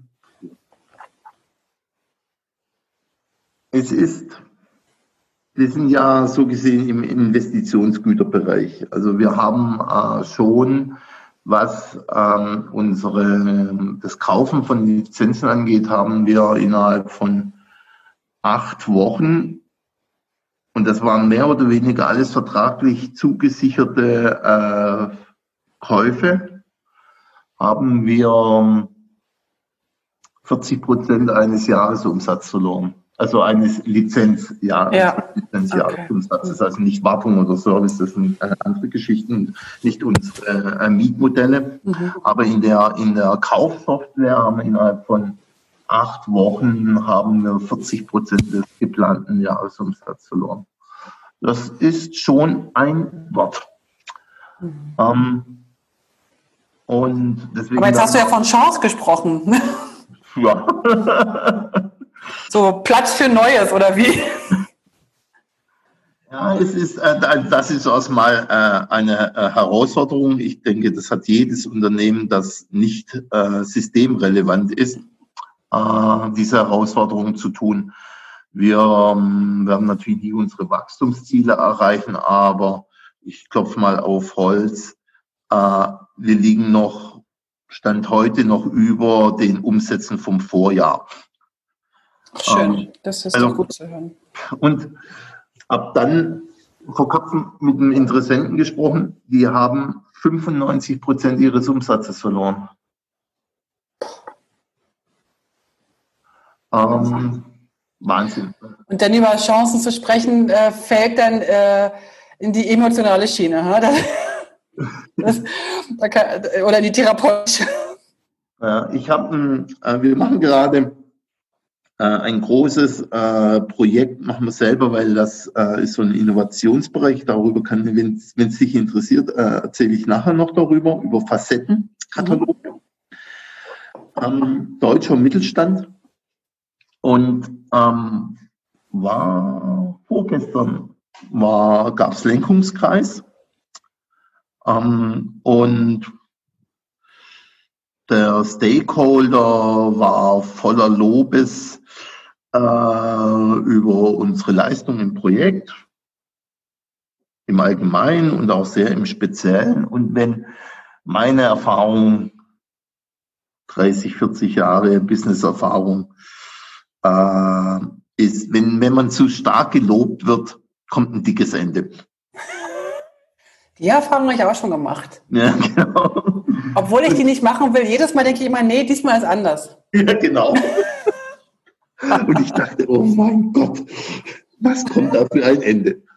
Und so am, am Ende des, äh, also des Lenkungskreis-Meetings meinte er, ja, und er müsse jetzt dann noch etwas sehr Unangenehmes sagen. Dann dachte er, ja, ist klar. Ähm, was jetzt kommt. Man meinte, ja, äh, unser Unternehmen äh, wird massiv von der Corona-Krise äh, gebeutelt, äh, massive Umsatzeinbußen ähm, und man müsse jetzt extrem sparen. Ist inhabergeführtes mittelständisches Unternehmen so 800 Millionen Umsatz und also kein kleines Unternehmen, also ein guter deutscher, gehobener, in Deutschland ein gehobener Mittelstand. Ja. Und dann dachte ich, oh, jetzt stoppt das Projekt. Dann sagt er, wir müssen sparen. Und deswegen wird das Automatisierungsprojekt forciert. Hm. Und äh, wenn das, äh, das Forcieren, er will einen höheren Automatisierungsgrad wie ursprünglich äh, geplant.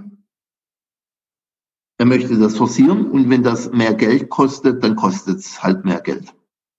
Um, um im Anschluss sozusagen äh, die Kosten zu senken. Ja, und dann habe ich gefragt, ja, äh, was für Kosten? Druckkosten? Nee, also das ist ein anderes Thema, interessiert ihn nicht. Äh, er ist äh, Mitglied der Geschäftsführung und verantwortlich für IT und Organisation. Mhm. Und meinte, nee, das interessiert ihn gerade gar nicht. Ihn interessieren allein die internen Kosten. Also Lohnkosten? Nein, Prozesskosten. Ah, okay. Und hat gesagt, wir haben, hat er gesagt, wir haben, wissen Sie, wir haben eine Analyse gemacht, wie viel uns interne Prozesskosten eine Seite, die wir drucken, kostet. Also hin und her schieben, Korrekturen, Kontrollen, äh, Organisation, Bestellung, all diese ganzen Dinge. Ja, genau. Rat mal, wie viel pro Seite. Ich kann das jetzt nicht raten, aber das würde mich mega interessieren. Wir, wir, reden nicht über die externe Agentur. Mhm. Wir reden nur, nur interne. interne Prozesskosten 150 Euro. Pro Seite. Pro Seite. Ja. Rat mal, wie viele Seiten Sie haben. Oh, so vielleicht 600, 800? 40.000. Äh, meine ich ja. Äh, Habe ich 600 gesagt? Nee. okay, äh, klar, dann ist natürlich absolut klar, dass der da die Prozesskosten senken will. Logisch. Ja. Und die Prozesskosten sind ähm, nicht so sehr an Personal, das ist gar nicht so das Thema. Das ist auch, und da kommen wir äh, zu einem, wir haben äh, in Amerika einen großen Kunden. Mhm zum Thema äh, digitale Vorreiter, haben einen Webshop und machen noch ihren äh, jährlichen Katalog. Ja.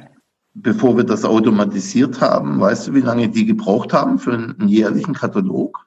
Na, genau das Jahr, das es braucht. So, so viel Zeit wie da ist, wahrscheinlich. Falsch, eineinhalb Jahre. Eineinhalb Jahre für einen Katalog, der einmal im Jahr rauskommt. Genau. Muss man sich reinziehen. Ähm, also per se sind auch alle Produktdaten in dem Katalog veraltet. Ja, klar. Also würde ich mal jetzt vermuten, wenn du, wenn du von Produktzyklen sprichst, die einmal im Jahr rauskommen, dann muss das veraltet sein, ja. Genau, und das sind natürlich auch Prozesskosten, die du hast, wenn nämlich deine digitalen und Offline-Medien nicht synchron sind. Ja, wem sagst du das? Genau. Ja, genau. Wir haben mal, ähm, ist schon lange her, bei einem Fensterhersteller eine Analyse gemacht. Die haben sich gefragt, was an ihrem Katalog, also der, der Trigger war, dass sie zu viele Fehlbestellungen hatten online. Und auch, Man kann Fenster online bestellen? Ja, äh, im B2B-Bereich schon. Ach ja, logisch, die Handwerker, ja, der Fensterbauer bestellt ein Fenster. Ja, alles klar, okay. Genau, genau, ja. genau das, genau das ist es. Äh, oder äh, per Helpdesk, wie auch immer. Die haben da auch eine Software, äh, wie, wie auch immer. Okay. Und die sind drüber gestolpert, dass die so viele Fehlbestellungen haben. Weil die Daten nicht mehr aktuell waren? Oder, oder überhaupt falsch waren? Ja, das war, das war der erste Gedanke. Mhm. Und der zweite Gedanke war, dass die, äh, das sind so, ja, es ist so eine Mischung aus, was die haben zwischen Katalogen und technischer Dokumentation. Mhm. Nicht so pure Verkaufskataloge, aber so eine Mischung. Äh, und dann haben die natürlich gesagt, hm, vielleicht sind die Darstellungen zu kompliziert, dass unsere Kunden das nicht kapieren. Was ich ja aber jetzt einem Fensterbauer eigentlich zutrauen würde. Mhm. Weißt du, was der, äh, was der Grund war? Nee. Der Grund war, dass ähm, die Fensterbauer äh, gar nicht mit den aktuellen Katalogen arbeiten, sondern mit vier, fünf, sechs, sieben Jahre alten Katalogen. Ach, die hatten noch ihre alten Kataloge im Auto, wo sie noch ihre Post-its dran hatten, wo sie sich daran orientiert haben. Ja, genau. Okay, alles klar. Und er sagt, hey, da steht nämlich dann drin in diesem Katalog, habe ich handschriftlich reingeschrieben, dass dieses Maß 12,5, dass das ja. nicht ganz richtig ist, sondern ich brauche ein bisschen mehr Luft und das steht da drin. Oh nein. Oh doch. Okay. Ein Beispiel für äh, ja, was, was Prozesskosten alles ausmachen, äh, ausmachen können. Also wahnsinnige Zahl äh, dort äh, bei einem deutschen Kunden 150 äh, Euro. Und jetzt kommen wir natürlich ähm, zu den äh, wirklichen strategischen Aspekten, warum man Print automatisieren muss. Mhm. Warum muss man Print automatisieren? Was meinst du? Ja, genau aus diesen Gründen. Also ja, genau. genau aus diesen Gründen, die du jetzt gerade äh, alle erzählt hast. Also dass, dass wir sozusagen Fehler ausmerzen, dass wir, dass wir so eine Art Datenwahrheit haben, mhm. dass wir immer auf dem aktuellsten Stand sind.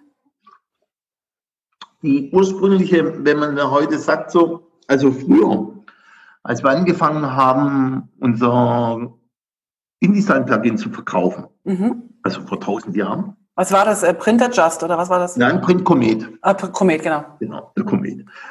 Die, da hat man gesagt, ja, dann kannst du Satzarbeiten sparen, dann musst du das nicht mehr manuell zusammenschieben, dann kannst du das vollautomatisch machen oder halbautomatisch und dann, wenn sich was geändert hat, Preise oder Texte oder Bilder, kannst du auf den Knopfdruck äh, aktualisieren und der, der Bereich der der Erstellung und der Aktualisierung eines InDesign-Dokumentes können wir dramatisch verkürzen. Mhm. So, die heutige Art, das gilt immer noch und das ist natürlich immer noch ein toller Benefit und ein toller Business Value für die Kunden. Aber es geht heute eigentlich, wenn wir um Printautomatisierung sprechen, äh, um genau diese Prozesszeit und das Synchronisieren einer digitalen Kommunikation mit dem Printkanal. Dabei ist aber Print ja nur ein Kanal, ne? nur ein Ausgabekanal. Ja, genau. Ähm, und jetzt kommen wir äh, nochmal zu zwei weiteren Aspekten. Also ähm, es ist ja klar, dass heute es gibt eigentlich nur noch einen Kanal. Und das ist der digitale Kanal. Es gibt noch Print-Touchpoints wie ein Katalog, wie ein Prospekt, wie ein Label, mhm. wie eine Verpackung. Alles kann man mit der Print Suite automatisieren. Aber es gibt nur noch einen digitalen Kanal, deswegen heißt es ja auch, ähm, dass wir ja im Omni-Channel-Zeitalter leben und nicht mehr im Multi-Channel-Zeitalter. Es gibt eigentlich nur noch den digitalen Kanal, angereichert, gewürzt durch Print-Touchpoints. Mhm. So, aber wenn unser Backbone, unser Hauptaugenmerk auf die digitale Kommunikation äh, liegt, dann verändert sich natürlich auch die Rolle von Print und Publishing. Mhm. Und was nützt mir eine Printkommunikation, weil ich vielleicht meine Digital äh, Migrants und meine Digital Aliens, die im B2B-Bereich ja immer noch 50 Prozent der Zielgruppe ausmachen. Hast du Aliens gesagt? Ja, das ist ein Begriff von äh, Google. Äh, Google hat ja die Benutzergruppen äh, in drei Kategorien eingeteilt. Äh, das sind die Digital Aliens. Mhm. Das sind die, die es nie lernen. Okay. Äh, ich warte die anderen beiden noch ab und dann versuche ich mich einzuordnen. ich glaube, jetzt, äh, jetzt kommen wir zwei ins Spiel. Wir sind die Digital Migrants. Mhm. Also wir haben einen analogen äh, Hintergrund, sind aber aufgrund Beruf oder anderen äh, Situationen digital unterwegs. Ja. Und es gibt natürlich die Digital Natives wie deine, ich denke fast deine Tochter müsste eine schon sein. Ja, ja. ja. Ähm, die halt nur digital aufgewachsen ist. Ja, okay. So, jetzt ist es natürlich so, im B2B-Bereich äh, sind halt immer noch heute, ähm, äh, je nach Land, circa 53 Prozent, äh, glaube ich, so roundabout sind noch äh, entweder Digital äh, Aliens oder Migrants. Mhm. Also die noch mit Papier aufgewachsen sind. Die darfst du natürlich nicht vergessen in der Kommunikation. Zumal es ja bei vielen Produktgruppen auch die sind, die die Kohle haben. genau. Also. Und auch die Entscheider sind. Also das ist. Genau. Also, ja. Genau, also deswegen ist Print schon aus diesem Aspekt heute, das äh, nimmt natürlich sukzessive ab, heute natürlich ein wesentliches Element im Kommunikationsmix. Aber es ist eingebettet im Digitalen, also muss dieser Print natürlich im Prinzip aktuell sein und nicht eineinhalb Jahre alt. Ja zum, äh, zur digitalen Kommunikation. So, das ist der eine Aspekt. Der zweite Aspekt ähm, hat, man sagt es ja Bill Gates nach, Jetzt den Spruch Content is King. Ja. Ja, äh, wir wissen, äh, nur guter Content erzeugt äh, die entsprechende Awareness im, äh, in der digitalen Kommunikation. Von dem Mittelständler, von dem ich erzählt habe, von den Prozesskosten 150 Euro, das ist ja nur die halbe Wahrheit. Die haben ja genauso viele Prozesskosten für ihre digitale Kommunikation. Und deswegen sagen sie, äh, wir publizieren nur noch aus dem digitalen Datenbestand, dass wir die Geschichte wirklich nur einmal machen. Was ja eine total sinnvolle äh, Entscheidung ist. Ja, aber natürlich eine extrem schwierige umzusetzende in einer Organisation. Weil auch wenn es hin zu uns als Kunden keinen Printkanal mehr gibt, also noch Print-Touchpoints, aber keinen eigenständigen Kanal mehr, weil am Ende des Tages alles digital abge, ähm, abgeschlossen wird, weil wir selbst wir tun ja, selbst ich tu nicht, selbst ich tun ja nicht mehr das Faxbeiblatt rausziehen, äh, Fax äh, ähm, Formular ausfüllen und faxen. Das tue ich ja nicht mehr. Du bist ja wirklich schon sehr, sehr modern. Da, da hinke ich also sehr hinterher, wirklich. ja, ich mache das heute so, ich, ich fülle das aus, fotografiere das mit meinem Smartphone ab und verschicke das Bild. Wie, du nutzt keinen Scanner mehr? Nee, ich bin total modern, du. Also ich bin beeindruckt, Horst, ich bin sehr beeindruckt. Ja, es hat länger gedauert, bis ich äh, die, ich habe eine Kamera in meinem Handy äh, bemerkt habe, aber danach. Dann ist ja gut. Dafür hast du ja die jungen Leute in, deiner Unterne in deinem Unternehmen, die dir das dann erklären. Oh, Chef, schau mal da. Alles klar, genau. Okay. Aber bei deinen Kunden, wovon du jetzt gerade gesprochen hast, die haben tatsächlich noch gefaxt? Nee. Gut, Gott sei Dank. Gott sei Dank. Jetzt dachte ich schon. Ja, manche von deren Kunden natürlich schon. Der alte Handwerker, der 50 oder 60 Jahre alt ist, ja klar. Ja, es hat ja auch immer funktioniert. Ja. Und wieso willst du den Kunden verbrellen, wenn er das jetzt schon, äh, natürlich, wenn der Nachfolger kommt, der Sohn, der Juniorchef, dann natürlich nicht, aber der alte Handwerksmeister, hey. Das ist ja auch so ein bisschen Service, oder? Das ist einfach ja, genau. noch, mein Gott, dann kriegen wir halt so eine Fax. Bei uns läuft es schon längstens auf den Computer rein und nicht mehr, nicht mehr per Papier, per Rolle, was dann verbleicht irgendwann, glaube ich. Und ein kleiner Sidekick, wenn es dich interessiert, ist, die NASA hat mal eine Analyse gemacht, was das beste äh, Speichermedium ist. Das beste Speichermedium würde ich mal sagen, das ist das Papier. Ähm, du liegst nicht schlecht. Ach, der, warte, nee, äh, Stein. Ähm, ja, genau. Der, der, der, der, Grabstein, wo reingeschmeißelt wird. Genau, die, die, Schieferplatte oder wie auch immer die ja, heißt. Genau. ähm, das, äh, kennst du den Anlass dieser Studie? Nee, aber ich vermute mal, dass die irgendwas ins All schießen wollten, um anderen äh, eine Information äh, zu übermitteln, Außerirdischen wahrscheinlich. Ganz warm, ganz warm. Echt? Ähm, es waren die Voyager 1 und Voyager 2 Missionen. Das sind die zwei Sonden, die ähm, als einzigste Sonden ja unser Sonnensystem verlassen haben. Mhm. Und die haben, ähm, damals war Raumfahrt äh, viel, viel teurer, äh, 20, 30 Mal teurer als heute. In Zeiten von Elon Musk. Ja, genau. Äh, das hat sich dann nochmal äh, halbiert.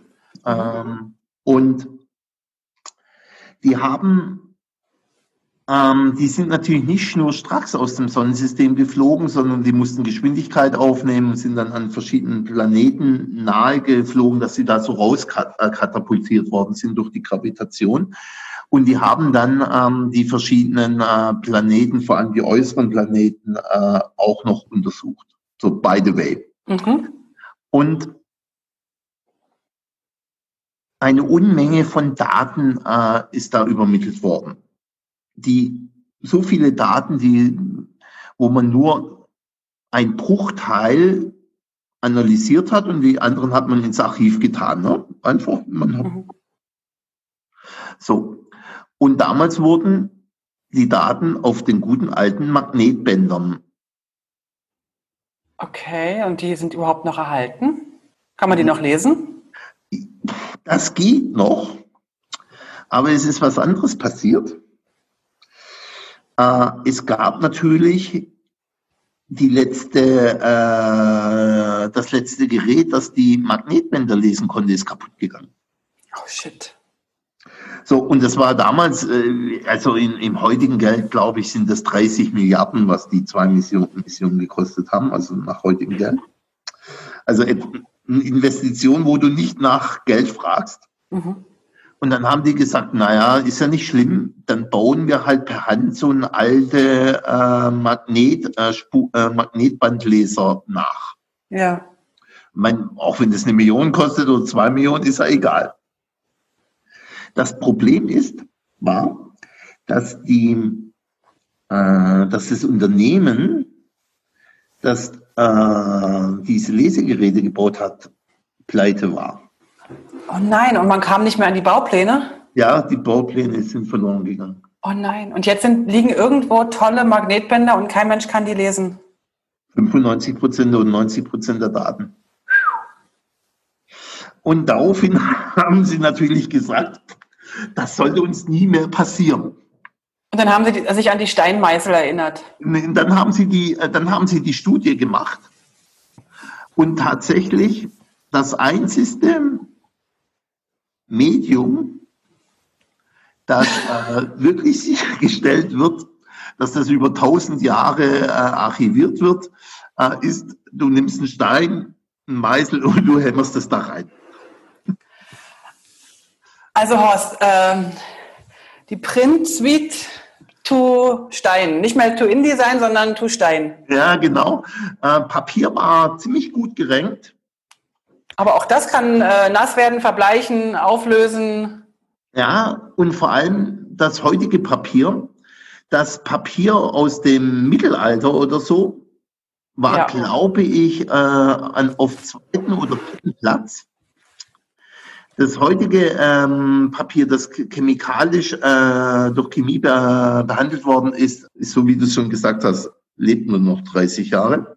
Alles klar. Äh, unbehandeltes Papier ist ziemlich weit oben gerankt und Mikrofisches, also wo du es praktisch abfotografierst, das war, glaube ich, auf Platz zwei.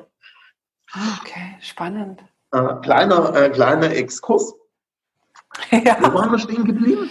Das ist eine gute Frage. Ähm, ich, ich habe hier noch einen ganzen Stapel Fragen und stelle gerade fest, wir sind völlig abgeschwiffen, was ich total spannend fand.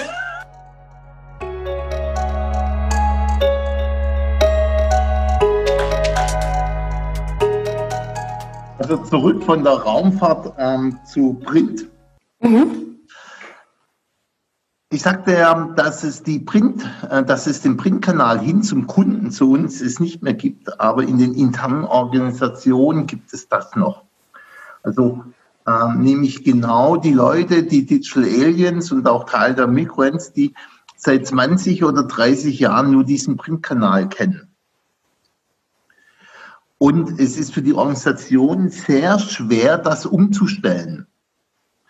Und häufig ist auch das Offline- und Online-Department-Abteilung verfeindet.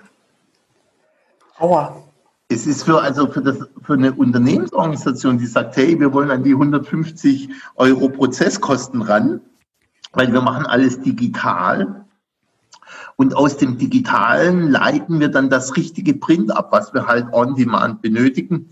Ist das extrem schwer umzustellen, weil ähm, die Leute, und das ist nicht Marketing, das können Produktmanager sein, Vertrieb, ähm, die mit dem Print aufgewachsen sind, für sich selber noch Print als das Kernmedium betrachten, was natürlich nicht für die Kunden gilt. Was aber für Sie irgendwie greifbarer ist, oder? Ja, natürlich. Mhm. Und da kommen, ähm, da kommen dann solche komischen Situationen zustande, ähm, dass der korrigierte Datenbestand auf der äh, korrigierten Printseite ist und nicht im Webshop. Mhm. Klar. Ähm, weil sie genau das so erstmal vor Augen sehen wollen, es ist für die total schwierig, in einer, in einer Maske einer Datenbank zu sehen, ah, ist jetzt der Wert korrekt oder nicht, weil die wollen das natürlich alles in einem Kontext sehen. Weil sie es ja auch nicht anders äh, bis jetzt äh, umgesetzt hatten oder gelernt hatten. Genau. Es ist auch einerseits genau, sie, sie haben es nicht gelernt und andererseits erfordert das natürlich auch ein hohes abstraktes Vermögen. Was nicht jeder mitbringt. Also das ist, wir sind ja jeder, jeder hat ja so seine, seine Geschenke mitgebracht auf diese Erde und nicht jeder hat Abstraktionsvermögen mitgebracht. So ist das. Mhm. Und das, das würde gemeinerweise bedeuten, dass plötzlich Leute überflüssig sind in Positionen, wo sie vorher gut waren. Ja. Mhm.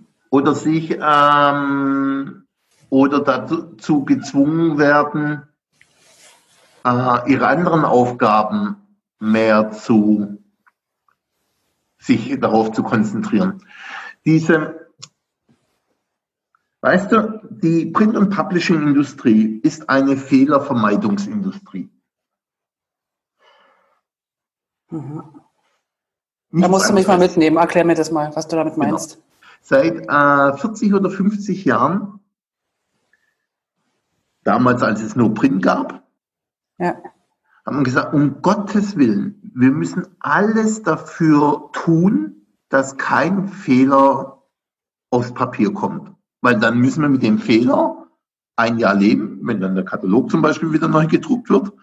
Äh, und die ganze Welt sieht die, äh, sieht die, äh, sieht die Fehler, äh, die wir gemacht haben. Und wir können diese Fehler nicht mehr rückgängig machen. Mhm da ist eine ganze Industrie äh, in, entstanden. Softproof, äh, äh die Softproof-Industrie, die Proof-Systeme. Alles ging es darum, um Fehler zu vermeiden. Und die ganze Industrie ist entstanden und wir haben trotzdem noch Fehler. Ja, ja, äh, klar. Äh, äh ist gar nicht anders möglich. Also das ist ein äh, kein Naturgesetz, aber das ist äh, das äh, Gesetz der Entropie. Also du bekommst keine 100 äh, Prozent äh, fehlerfreie Sachen. Das ist durch den zweiten ja. Satz der Thermodynamik äh, geklärt, dass das nicht möglich ist. Man hat natürlich schon aus guten Gründen versucht, möglichst keine Fehler in den, aufs gedruckte Papier zu bringen. Ja. Das ist ja erstmal klar. Was zweites passiert. Weil wenn jetzt der Produktmanager, ich bin jetzt äh, in, einem, in einem Handelsbeispiel, mhm. der Produktmanager, der Einkäufer hat sich für ein Produkt entschieden. Mhm. Und der hat sich einfach falsch entschieden. Produkt läuft nicht, gefällt den Kunden nicht, zu teuer, wie auch immer. Er hat natürlich nie zugegeben, hey, ich habe dann ein doofes Produkt gekauft, sondern der hat gesagt, ja, das ist ja klar, dass diese lila. Oh, jetzt verstehe ich dich ganz schlecht, Horst. Jetzt bist du gerade irgendwie weg. Da Weste lila auf Papier besser. Nee, warte mal, jetzt bist ich du. Ich gehe nochmal raus und gehe nochmal rein. Ja, das ist gut. So, ich höre dich jetzt noch nicht, aber du sagst vielleicht gleich was. Mal gucken, mal gucken, mal gucken. Du solltest jetzt da sein. Jetzt sehe ich dich wieder. Ja. Und jetzt höre ich dich auch wieder. Wunderbar. Okay. Kamera ist aus, Ton ist an und die, das Recording läuft. Alles klar. Super. Also der also Einkäufer, ist, der Produktmanager. Genau. Was ist, äh, was ist passiert? Der Einkäufer, also ich bin jetzt im Handelsbeispiel. Der Einkäufer hat sich äh, für ein Produkt entschieden, das er verkaufen will. Sagen wir mal für eine äh, lila Bluse. Und er hat sich einfach verhauen. Er hat den Geschmack seiner Kundschaft falsch eingeschätzt. Vielleicht ist der Preis zu hoch. Würde er das jemals zugeben? Natürlich nicht. Er würde sagen, ja, das liegt natürlich daran, weil das Lila von dieser fantastischen Bluse nicht eins zu eins richtig im Katalog dargestellt ist. Und eine gesamte Color-Management-Industrie stürzt sich nun auf den Her Hersteller. Ja, es ist natürlich dieses, der äh, Einkäufer sagt natürlich, der, ähm, diese Umsatzeinbuße hat nichts mit meiner, äh, hat nichts mit meiner Sortimentsentscheidung zu tun, sondern damit, weil der Drucker das äh, falsch gedruckt hat. Der Drucker muss sich, musste sich natürlich schützen. Ja, genau. Und er hat dann natürlich äh, Software, Prozesse, alles äh, eingeführt, um sich zu schützen, zu sagen, hey, um beweisen zu können, dass Lila ist 99,99999 Prozent gleich. Die Schuldfrage, die ewig alte Schuldfrage. Genau. Mhm. Und das wird ja noch getoppt in der, äh, in der früheren Denke, ist heute bei vielen Retailern immer noch so. Ist, jetzt hat der ein Umsatzproblem, der Einkäufer, weil er seine lila Bluse nicht verticken kann. Mhm. Die, man muss wissen, dass diese Einkäufer, ähm, die Bonis dieser Einkäufer sich an, an den Umsatz und an, ähm, ich sag mal, an den Lagerkosten äh, orientiert. Ah, okay. Also der hat ein massives Interesse daran, sein, äh, seine lila Bluse schnellstmöglich zu verticken. Mhm. Und weil nimmt Lager weg, ist ein Ladenhüter, also er nimmt Lagerplatz weg. Also was macht er in einem Nachfasskatalog, in einem Anstoß? Er promotet das noch mehr. Verursacht mehr Kosten und immer noch kein Umsatz? Ja, geht halt, dann geht er nochmal mit dem äh, Umsatz ein bisschen runter, dreht ein bisschen Kreis um, aber er, er verbrät ähm, teure Präsentationsfläche im, im Anstoß, äh, im Anstoßkatalog. Mhm.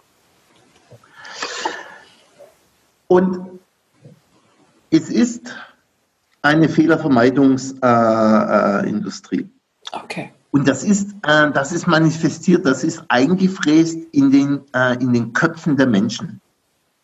Bei der Druckerei, bei der Agentur, beim Vorstufenunternehmen, im Marketing, beim Einkauf.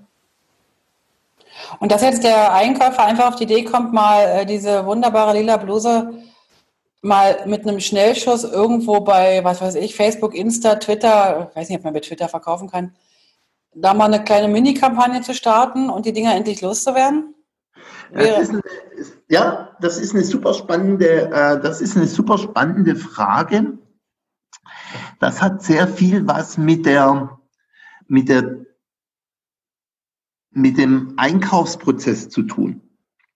Wenn du die klassischen Versandhändler anschaust, wie zum Beispiel Otto, mhm. Wittweiden oder Bonprix, Wittweiden, Bonprix sind Kunden von uns, die arbeiten immer noch mit in Saisons.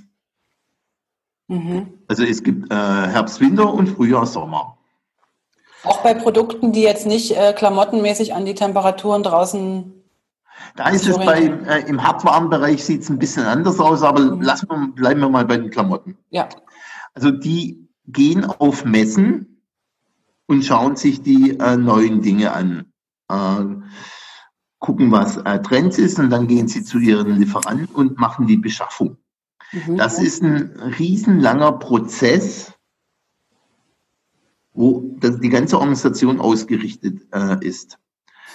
Und das alles umzustellen, ist ein wahnsinniger, ein wahnsinniger organisatorischer ähm, Aufwand. Aber der Aufwand, den man jetzt da betreiben müsste, um jetzt, sagen wir mal, wieder auf zu dem anderen Kunden zurückzukommen mit diesen 150 Euro pro Seite, kommt denn dieser, diese Initialzündung, kommt denn die aus der Printwelt oder müsste das nicht eher ganz woanders? Also das ist doch für mich in meinen Augen eher eine, eine Unternehmens- oder Konzernentscheidung.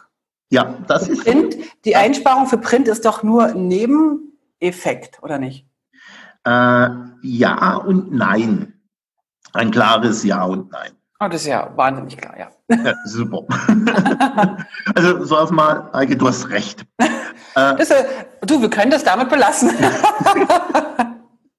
nee, aber erklär mal. Ähm, das Unternehmen muss alles dafür tun, um einen perfekten Datensatz zu haben für die digitale Kommunikation. Mhm. Das siehst du nur mal, noch mal kurz zurück zur, zur Mode. Ähm, das hat damit angefangen, dass du gesagt hast, hey, es reicht, wenn ich das, äh, das Model darstelle, wo ich die Bluse sehe und vielleicht der passende Rock. Mhm.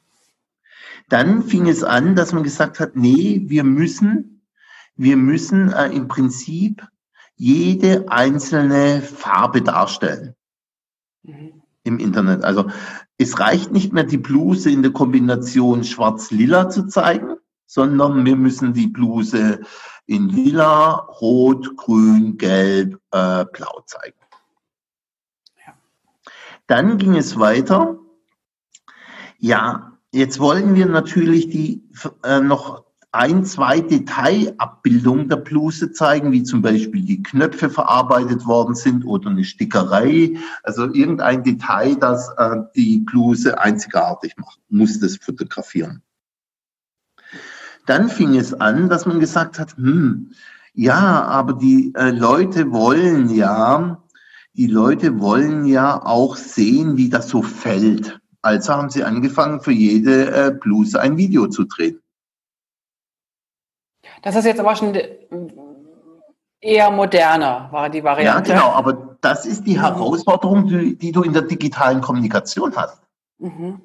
Du brauchst Content, Content und Content. Genau was Bill Gates gesagt hat, Content is King. Mhm. So, jetzt musst du, äh, jetzt musst du im Prinzip als Unternehmen alle Frauen, alle Männer an Deck und man muss bündeln, dass man möglichst viel Content erstellt. Ob das was man für die eventuellen Ausgabekanäle eventuell mal brauchen könnte. Genau. Äh, das weißt du schon, ja, genau. Ähm, ähm, du weißt natürlich, ähm, kannst du dich noch erinnern, als wir darüber gesprochen haben, als du Google äh, in Google suchst? Ja. Dass die Antwort personalisiert ist. Ja. Jetzt suchst du in Google nach lila Bluse. Dann äh, willst du ja nicht die rote Bluse sehen, du willst die lila Bluse sehen. Mhm. Also von da gesehen äh, kannst du gar nicht mehr, und das ist auch ein Change, du kannst nicht darauf warten, bis du den äh, Bedarf hast, äh, jetzt die lila Bluse äh, zu fotografieren oder äh, einzufärben, egal wie du es machst. Du musst es vorab machen. Mhm. Weil ja, der Großteil der Kommunikation ist digital und du hast ja gar keinen Einfluss darauf, nach was äh, die liebe Heike googelt. Also das heißt, wenn, äh, wenn ich jetzt als Einkäufer eine rote, eine gelbe und eine blaue Bluse äh, herstelle, aber plötzlich googeln alle lila Blusen, dann muss ich die Variante auch schon parat haben, auch wenn ich sie noch gar nicht im Laden habe oder im. im ja, genau. Mhm. Das, das, ist, das ist dann nochmal, äh, das ist noch mal äh, ein Schritt weiter, was aber auch üblich ist, dass äh, im Normalfall ähm, sind die Produkte, die du da siehst, oder häufig sind die Produkte, die du da siehst, noch gar nicht existent. Da gibt es bestenfalls ein Muster in einer Farbe. Ja, das ist klar für die Fotografien, ja. Ja, genau, und dann musst du das äh, produzieren. Aber du musst das äh, im, im Prinzip im, im Vorfeld diesen ganzen Content, diesen ganzen Content erstellen. Und jetzt ist Bilder ja nur das eine, dann kommt Video dazu, dann kommen Texte dazu. Und jetzt ist Bluse ja ein, ein extrem einfaches Beispiel. Wenn du jetzt zurück zu unserer Kaffeemaschine, zu deiner Espressomaschine, nach der du ja jetzt nach unserem Gespräch googeln wirst? Äh, unbedingt, äh, ja, ja, also unbedingt, ja, bin also, genau. ich warte schon äh, drauf, dass ich anfangen kann zu googeln, auch für ja, eine Espressomaschine. Mhm. Ja, ich spüre deine Ungeduld. Äh, äh, ich muss dazu sagen, dass diese Espressomaschine äh, schon längstens bestellt ist, ne? Logischerweise. Weißt du? Über ein Crowdfunding. Ja, ja weißt du, worauf Amazon ein, ein Patent hat? Auf mein Handy abzuhören, glaube ich. Um mir dann die richtigen Sachen vorzuschlagen. Ja, ähm, dass sie äh, nicht nur das, sie haben auch, ja, das geht in die, äh, genau wieder ganz warm. ähm, Amazon hat ein Patent, dir Produkte zu liefern, ohne dass du sie bestellt hast. Aber bezahlen muss ich sie trotzdem. Nein, du kannst dann ja noch sagen, äh, also möglicherweise bekommst du morgen die Espressomaschine von Google. Bist du Amazon Prime-Kunde? Nee, überhaupt nicht, weil Amazon in die Schweiz äh, irgendwie nicht liefern will. Aber das ist eine andere Geschichte. Okay. Aber ich gebe einfach deine Adresse an. Ja, ist gut. Äh, ich brauche sowieso noch eine zweite Maschine. ähm, okay. Die, solange du das bezahlst, finde ich das ein klasse Angebot. Also ich würde dir das wirklich gönnen, äh, dir eine, mal eine richtig gute Espressomaschine zu äh, schenken, weil du hast eben von der Siemens-Maschine gesprochen und ich bin mir nicht sicher, ob die gute Kaffeemaschine machen können. Ah, das Siemens, und da kommen wir jetzt genau zurück zu dem Thema. ähm, wenn du dich nämlich mit, dem, mit der Siemens äh, Kaffeemaschine auseinandersetzt, mhm. das nicht äh, vielleicht zehn Informationen wie bei der Bluse, sondern es sind hunderte von Informationen. Und dann würdest du auch recherchieren, welch fantastisches Keramikmalwerk in dieser Siemens Kaffeemaschine verbaut ist. Mhm was ein großer äh, und eine äh, ist ein wesentliches Leistungsmerkmal der Siemens-Maschinen, die ich habe.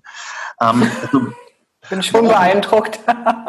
Worauf ich raus will, ist, mhm. dass natürlich im, äh, bei erklärungsbedürftigen Produkten ist das ist die Anforderung an perfekten Content noch viel höher wie bei einer, in Anführungszeichen, trivialen Bluse. Klar, logisch. Also da reden wir ähm, da reden wir in, äh, da reden wir locker über für ein einzelnes Produkt äh, locker über 500 äh, bis 1000 Informationen. Die natürlich kein Mensch mehr auf dem Schirm haben kann äh, oder die man auch nicht mehr, wie heutzutage immer noch üblich von Kunden angefragt, im InDesign ähm, verwaltet werden. Klar. genau, und jetzt kommen wir Genau, jetzt kommen wir zu einer super spannenden, äh, du hast einen super spannenden Punkt angeschnitten. Also das alles zu pflegen, musst du einmal machen und alle Prozessbeteiligten müssen darauf ähm, einzahlen. Mhm. Eigentlich auch die Leute, die im Printprozess äh, beschäftigt sind. Ja. So, das ist eine elementare Frage für erfolgreiche Kommunikation. Wenn du die Leute aber jetzt aus, für uns gesprochen, aus dem Printprozess rausnimmst und in diesen, nennen wir es einfach mal, medienneutralen Datenpflege reinsteckst, dann hast du ja keine Leute mehr, die InDesign-Dokumente äh, aufbaut. Die können zu mir kommen. Ja, äh, wenn es äh, zum, äh, ums Emotionalis zu emotionalisieren, da komme ich gleich drauf äh, halten wir das mal noch als gedanklichen ähm, äh, Klammer. Ja. Also brauchst du Automatisierung, also Lösungen wie die Print Suite, mhm. um das automatisch zu erstellen, die InDesign-Dokumente. Und somit ist die Print Suite und Printautomatisierung, und jetzt kommt es, kommt es zu meinem Nein, ist ein wesentlicher Faktor um die digitale Transformation des Marketings voranzubringen. Mhm. Weil wenn du die Leute in den Daten, in die, in die Content-Arbeit steckst, dann brauchst du Automatisierung, weil du ja noch die Printdokumente brauchst. Mhm. Und somit ist Printautomatisierung ein Teil der Digitalisierungsstrategie des Marketings. Und somit kann die Agenturleistung oder die, die, die Printabteilung den Auslöser geben für eine Komplettdigitalisierung. Ja, genau. Und jetzt mhm. kommen wir zu einem super spannenden Aspekt der digitalen Transformation von Agenturen, Mediendienstleistern oder Inhouse-Publishing-Abteilungen. Ich habe gesagt, äh, lass uns noch ein bisschen über Emotionalität sprechen. Mhm. So, Papier ist natürlich ein emotionales Medium, ganz im Gegensatz zu einem Handy oder zu einem Tablet. Was andere wahrscheinlich auch noch anders sehen würden. hm, nicht? So ein äh, Handy hat ja schon. Emotional im, im Sinne von haptisch. Ah, okay, alles klar. Ja. Kommen wir zurück zu meiner Siemens-Maschine oder zu der Espresso-Maschine. Mhm. Hand auf Herz, wird es, äh, interessiert dich ein Keramikmalwerk?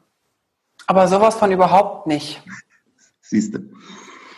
Aber ich würde, glaube ich, wenn ich eins hätte, darüber berichten, so wie du das jetzt tust. Hm, voller Stolz. Weil ich das Gefühl hätte, es würde sozusagen, also der Kaffee, der kann eigentlich nur noch gut schmecken. Ja. Weil wer hat schon ein Keramikmalwerk? Genau. So, also erzählen wir die Geschichte für dich. Mhm. So, kommen wir darauf zu sprechen, wie wir die Espresso-Maschine oder die Siemens-Kaffeemaschine dir kommunizieren. Mhm. Wir würden sicherlich nicht vom Keramikmalwerk sprechen, sondern wir würden sagen, Kaffeegenuss für Gäste auf höchstem Niveau. Ja, da habe ich direkt eine Vorstellung und sogar einen Duft in der Nase. Genau, und weil du, weil wir ja wissen, äh, dass du Kaffee gar nicht so, für dich Kaffee gar nicht so eine große Rolle spielt in deinem Leben müssen wir das emotional verbinden für dich als Gastgeberin, wenn Besuch da kommt, weil du bist eine gute Gastgeberin und du legst größten Wert, dass sich deine Gäste wohl bei dir fühlen. Ja, wenn sie denn wieder kommen dürfen. Genau, hängt von den Gästen ab. Ja, genau, genau. Äh, ja. Ja, am Ende, äh, so nach dem, nach dem Abendessen entscheidest du, ob es Filterkaffee gibt oder von Ja, ich habe dann immer noch so, was ich mal ab und zu mitnehme aus den Hotels, so kleine Nestle-Säckchen, die ich dann rein äh, löslich äh, anbieten kann. Genau, es gibt Nuancen in der Kommunikation. Schau mal, hier habe ich für dich mal. Nein, alles klar, okay. Mhm. Ich habe also jetzt äh, den Wunsch, die beste Gastgeberin ever zu sein. Genau, das ist die Story, äh, die wir dir erzählen, um die äh, Siemens-Maschine äh, zu verticken. Mhm. Aber jetzt kommt, Achtung, jetzt komme ich, gehe ich zu meinem Mann und sage, du, ich überlege mir gerade, stell dir mal vor, was wir für tolle Gastgeber wären, wenn wir doch tollen Kaffee anböten. Das würdest du doch nie tun. Aber angenommen, ich würde das tun. Nee, dann würde mein Mann tun. sagen, gib mir mal das Datenblatt. Ja, genau, da, da, exakt, darauf wollte ich raus. Aber du bist eine kluge Frau. Du gehst nicht mit der Idee hin, sondern du gehst auf die Website und äh, ja. das Datenblatt raus, wo drauf steht, warum, äh, dass es das beste Keramikmalwerk ist. Ja. Äh, und dann gehst du zu deinem Mann hin und sagst, hey, schau mal, was die für ein geiles Keramikmalwerk haben. Das ist so mit Spezialkeramikverarbeitung unglaublich, sind die einzigen. Bombe. Noch nie gesehen.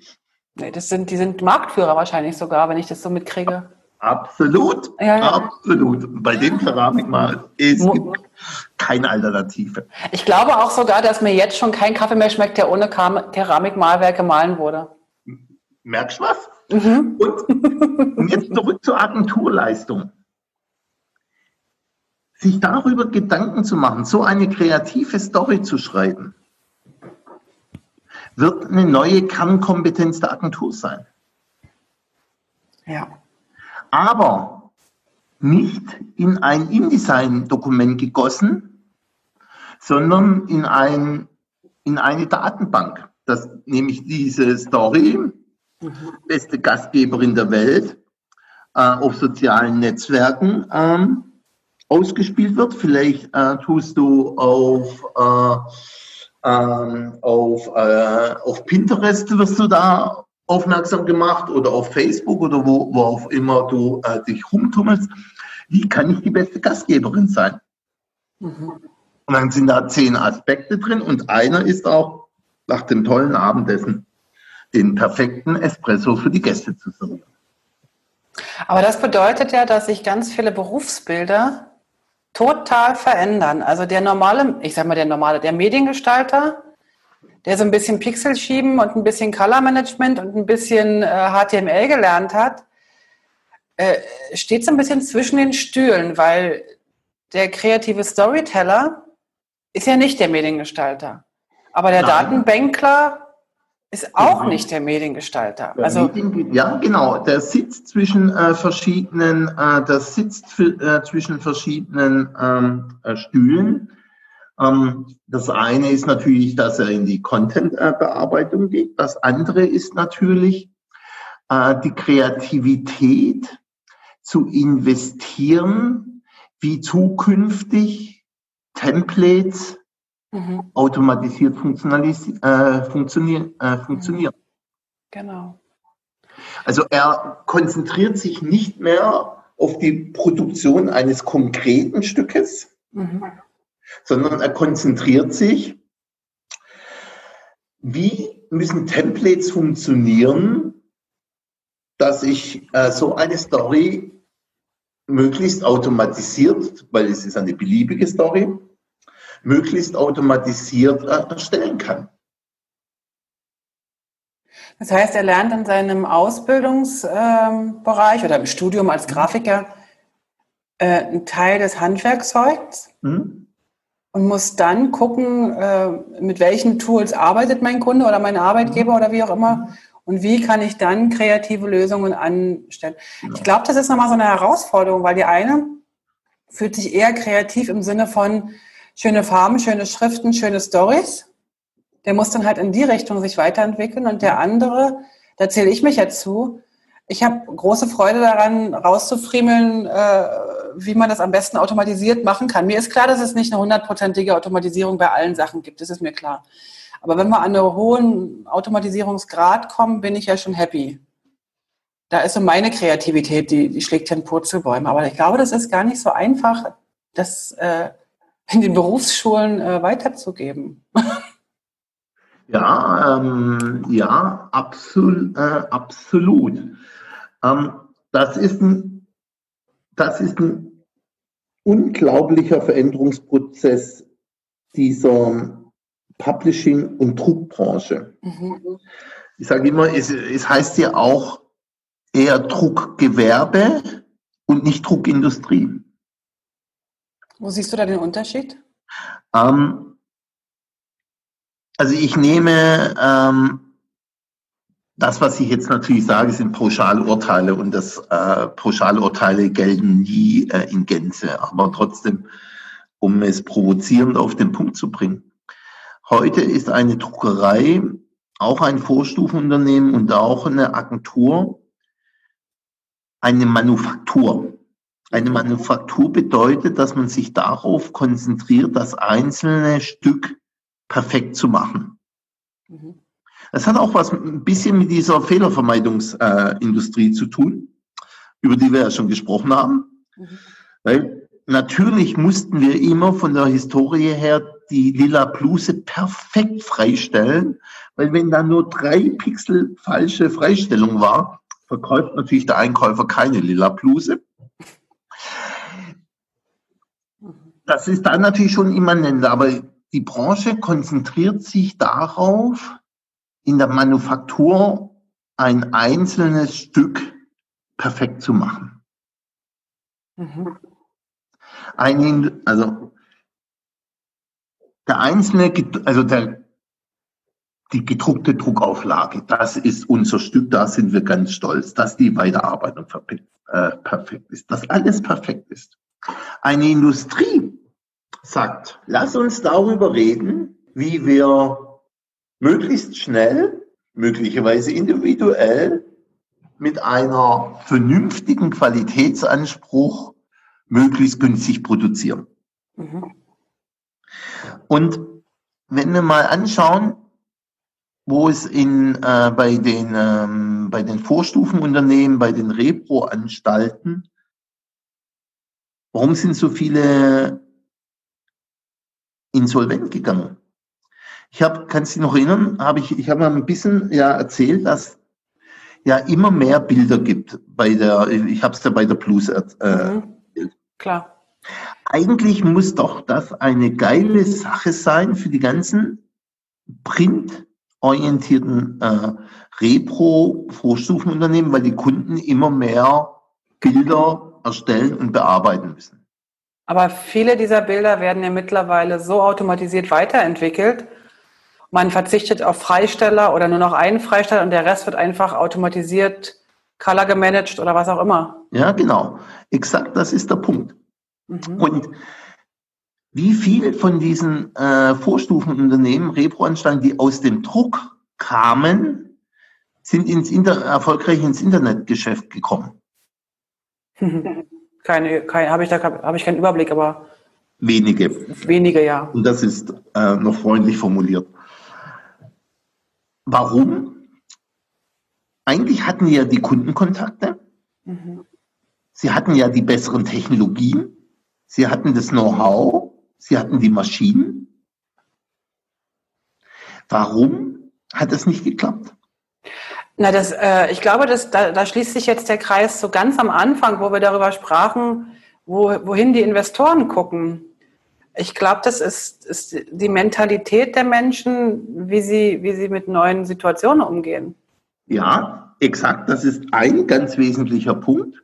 Und der zweite Punkt war, äh, ich habe erwähnt, äh, die sind in der Fehlervermeidungsindustrie.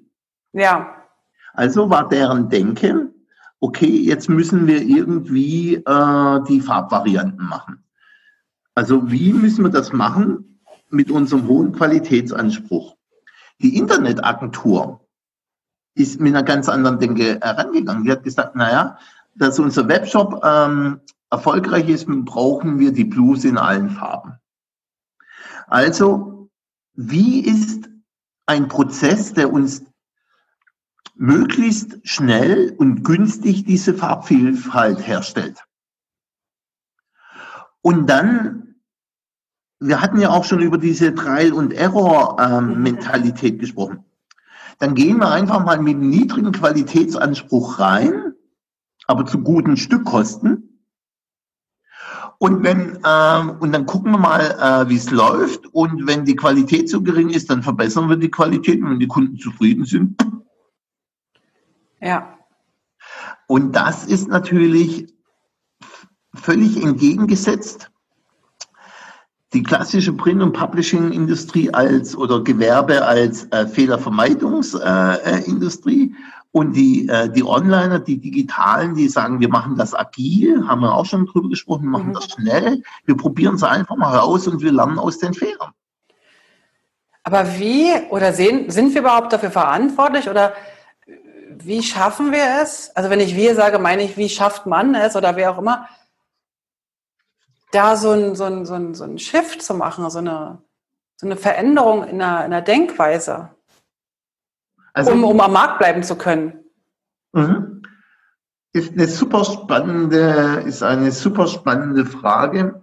Ich glaube, du hast es ja auch schon äh, ein, zweimal erwähnt heute man kann nicht jeden Menschen äh, verändern. Mhm. Man muss, glaube ich, als Tradition, also aus einem traditionellen Geschäftsmodell kommendes Unternehmen, so erstmal sich darüber bewusst sein, was äh, das aktuelle Core-Business ist. Mhm. Das muss ja noch geschützt werden. Also braucht man auch Leute, die nach den alten Denkmustern arbeiten. Das ist nicht das ist ja nicht schlecht. Das ist ja eher, weil du, wenn du keinen äh, Finanzinvestor hast, musst du das ja aus deinem laufenden, aus deinem laufenden ähm, Profit äh, finanzieren. Ja. Von daher gesehen ist das gut und richtig. Du musst natürlich dann die Leute finden, die anders denken, vielleicht dann auch frisches Blut reinbringen, die nicht äh, festgefahren sind. Und das Innovationsteam musst du möglichst weit weg vom traditionellen äh, Business machen. Damit wir nicht so Sätze hören, wie das haben wir ja immer schon so gemacht, das haben wir ja noch nie so gemacht und sind Sie erstmal so lange dabei wie ich? Ja, genau. Und äh, wir sind ja die, äh, das Geld verdienen und nicht ihr. Ah ja, und das Marketing kostet immer Geld, genau. Ja, ja immer. Genau. also, wir, ja, okay, alles klar. Also man trennt die voneinander. Ja. Also Nur räumlich oder zumindest mal, ähm, ja. Organisatorisch, räumlich, da gibt es ja, da gibt es ja verschiedene ähm, Konzepte, mhm. wie man solche Innovationseinheiten äh, handhabt. Da gibt es vier oder fünf verschiedene äh, Verfahren, mhm. ähm, wie man damit umgeht. Das, das äh, extremste, äh, das extremste Beispiel ist, du gründest eine neue Firma an einem anderen Ort. Mhm. Ähm, und ähm, das, ähm, das andere Beispiel ist, dass du in einem bestehenden Team sagst, hey, äh, ihr bekommt zehn Prozent eurer Zeit, äh, um was Innovatives zu machen. Und zwischen diesen, äh, zwischen dieser Bandbreite gibt es äh, verschiedene Schattierungen. Ja, klar. Und jetzt nochmal zurück zu dieser ähm, Emotionalität und zu diesem Veränderungsprozess. Also ich würde mal sagen, die klassische Repro-Anstalt hat diesen Veränderungsprozess, diesen digitalen Shift nicht hinbekommen. Sie haben ihn vielleicht anfänglich nicht gesehen und dann war es irgendwie wie so ein bisschen vielleicht auch Angst vor dem Neuen oder Unfähigkeit, sich anzupassen? Oder also ich kann das jetzt nur von mir aus sagen, ich habe natürlich nie in der Repro-Anstalt, äh, Anstalt, in der Repro-Firma gearbeitet, aber ich stelle mir das so vor, weil, weil nicht mitgehen in diese neue Zeit hat ja verschiedene Ursachen, oder? Ja, es, es hatte auch was damit zu tun, dass du dein Geschäftsmodell nicht kannibalisieren willst. Das, weißt du, das sage ich alles so leicht daher, aber das ist natürlich auch extrem schwierig mhm. von einem unternehmerischen Zeit, äh, äh, Perspektive. Weil wenn du jetzt hingehst zu der Online-Abteilung und sagst, hey, die, die Bildretusche machen, haben ein Verfahren entwickelt, äh, machen wir für fünf Euro das Stück. Ja. Äh, bei der Printabteilung verlangst du noch 50 Euro. Mhm. Du hast ein Problem. Äh, das ist auch bei uns so. Wir, ähm, wir, wir, verkaufen ja unsere Software praktisch mehr oder weniger ähm, installiert beim Kunden oder als ähm, äh, gehostet ähm, bei uns als SaaS-Lösung. Mhm. Aber wir entwickeln auch eine Print Cloud das ein völlig anderes Geschäftsmodell hat, äh, wo man ganz klein, ganz schnell zum Beispiel einen Datenplatzservice ähm, äh, implementieren kann. In wenigen Tagen up and running. Mhm. Nur für eine spezifische Aufgabenstellung. Ähm, hey, ist für uns ein ri absolutes Risiko, weil äh, andere Kunden kaufen für einen Enterprise Datenplatzservice, das sind extrem komplexe Prozesse äh, investieren da für so einen Prozess äh, 100.000 Euro und dann bringen wir irgendeinen Service raus, wo wir sagen, hey, äh, das hast du in fünf Tagen äh, äh, live. Mhm. Da, fragen sich dann natürlich auch unsere Kunden, die äh, im Enterprise-Umfeld da 100.000 Euro investiert haben, hey, äh, was ist denn da los? genau. Da los. Mhm. Also, einerseits wird das zu einem Teil die Zukunft werden, aber das in einer Balance zu bringen, und das ist natürlich der Unterschied ähm, zu einem Start-up, das äh, fremdfinanziert ist. Na, die sagen, uns interessiert ja, wir haben ja keine Bestandskunden. Also wir müssen auf dieses Geschäftsmodell keine Rücksicht nehmen. Und ja. wir müssen auch drei Jahre lang kein Geld verdienen. Ne? Das, was kostet mhm. die Welt? Mhm. Ähm, aber als, ähm, als traditionelles Unternehmen ist das ein riesen Spagat, das hinzubekommen. Das siehst du auch, äh, ein ganz anderes Beispiel. Der Hauptmitbewerber von Zalando war und ist die Otto-Gruppe. Ja. Als der führende Versandhändler, Versandhandelsgruppe in Europa, eigentlich ist auch der größte weltweit. Ah, okay, wusste ich gar nicht. Okay. Ja, das, ähm, und, und Zalando ist super erfolgreich und bereitet ähm, den traditionellen äh, Versandhandel, nicht nur der Otto-Gruppe, also allen, die noch da sind, äh, extreme Probleme. Mhm. Und jetzt kann man sagen, warum hat das Otto nicht getan? Einfach äh, eine Salando-Marke zu, äh, zu gründen und einfach sich selbst Konkurrenz zu machen. Warum hat das Otto nicht getan? Äh, Salando hat, äh, also die Zahlen, die ich jetzt nenne, die sind, glaube ich, drei Jahre alt.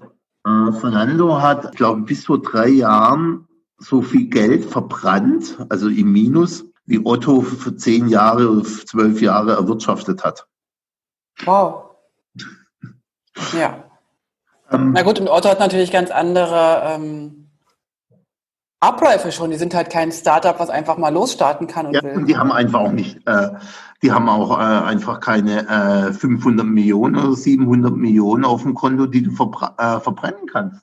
Und Zalando ist ja nicht wirklich der Hersteller. Zalando ist ja auch nur Wie Otto? Der, der Vertreiber, ne? Genau. Okay. Und interessant ist, obwohl Zalando ein ähm, Online-Player ist, haben sie ein Kundenmagazin ein emotionales Kundenmagazin mit Produktinformationen drauf. Okay, also ein, ein, ein gedrucktes sogar? Na, genau. Du siehst also, ich bin kein Zalando-Kunde, aber ja. sonst hätte ich nicht so blöd gefragt. Das hast du jetzt, also entweder ein fantastisches schauspielerisches Talent oder... Nee. Also eins kann ich dir schon sagen, äh, du, man sieht mir an der Nasenspitze an, wenn ich nur im Ansatz versuche zu flunkern. Also das Ich glaube, ich wäre nie die richtige Schauspielerin. Ich frage mich, warum das Bild ist, also das stimmt, das Bild hat sich bis jetzt, die Nase hat sich in unserem ganzen Podcast noch nicht verändert. Nee, nee, das ist, ähm, genau. die wächst auch nicht. Wie bei Pinocchio oder ja. aus meinem Kulturkreis hieß es ja Buratino, aber egal. ja, also die haben tatsächlich ein Papier, also ein gedrucktes, äh, ja gut, aber Chibo und, und, und was weiß ich, die haben das ja auch. Also und trotzdem. Ja, genau. Und da kommen wir jetzt natürlich in die, in die neue Rolle des Print-Mediums. Also früher war es natürlich das Medium, um zu informieren. Ne? Mhm. Heute äh, hat es natürlich eine, äh, eine andere Rolle, abgesehen davon, dass wir die Digital Natives und Migrants noch abholen müssen. Mhm. Hat es natürlich eine, äh, eine ganz andere äh, Rolle. Die Psychologen sagen, ähm, in unserer in der Gegenwart, in der wir leben, die dauert zwei Sekunden. Okay. Äh, davor ist die Vergangenheit, danach kommt die Zukunft. Wir ja. leben so ja, in 1,5 bis 2,5 äh, Sekunden Slots. Ähm, wenn du auch voll erbost den Prospekt in deinem Briefkasten oder wenn es äh, irgendwo hin, äh, wenn du es äh, irgendwo siehst, wegwirfst, hat man dich die zweieinhalb äh, Sekunden. Ja. Also zumindest einen Gegenwartslot hat man. Wirklich in dem physischen Print. Mhm. Dein, äh, auf der einen Seite sind die Algorithmen natürlich ausgefuchst, aber auf der anderen Seite gibt es natürlich auch äh, ausgefuchste Tools, um digitale Barrieren aufzubauen. Ähm, und da kommen wir zu einer ganz weiteren zentralen Frage, nämlich der Conversion Rate. Findest du, Print ist teuer? Äh, der Herstellung meinst du? Insgesamt, wenn du jetzt verantwortliche Marketingleiterin eines Handels- oder Industrieunternehmens bist, du musst zu deinem Boss hingehen und ähm, äh, das Printbudget rechtfertigen, also Druckkosten, mhm. Agenturkosten, also Wahrscheinlich würde ich, äh, wahrscheinlich äh, würde ich im ersten Moment sagen, ja. Äh, wenn ich es aber dann vergleiche mit irgendwelchen Facebook-Werbungen äh, oder, oder Google AdWords oder so, äh, Google Ads, wüsste ich gar nicht genau. Und da ich ja weiß, worauf du hinaus willst, vermute ich mal, dass es eigentlich egal ist, wie teuer das ist. Hauptsache, es kommt nachher der richtige Umsatz dabei rum. Exakt. Ähm, und das ist äh, auch eine, äh, eine Denke, eine digitale Denke, die in den äh, Printkanal, also in die, in die Printköpfe muss. Mhm. Neben dem agilen Vorgehen, neben dem Trial- und Error-Prinzip, ist nicht in Kosten zu denken. Sondern in Conversion Rates. Exakt. Okay. Weil wenn du heute eine E-Mail-Kampagne machst, hast du eine Conversion Rate von 0,1 mhm. Promille. Mhm, mhm.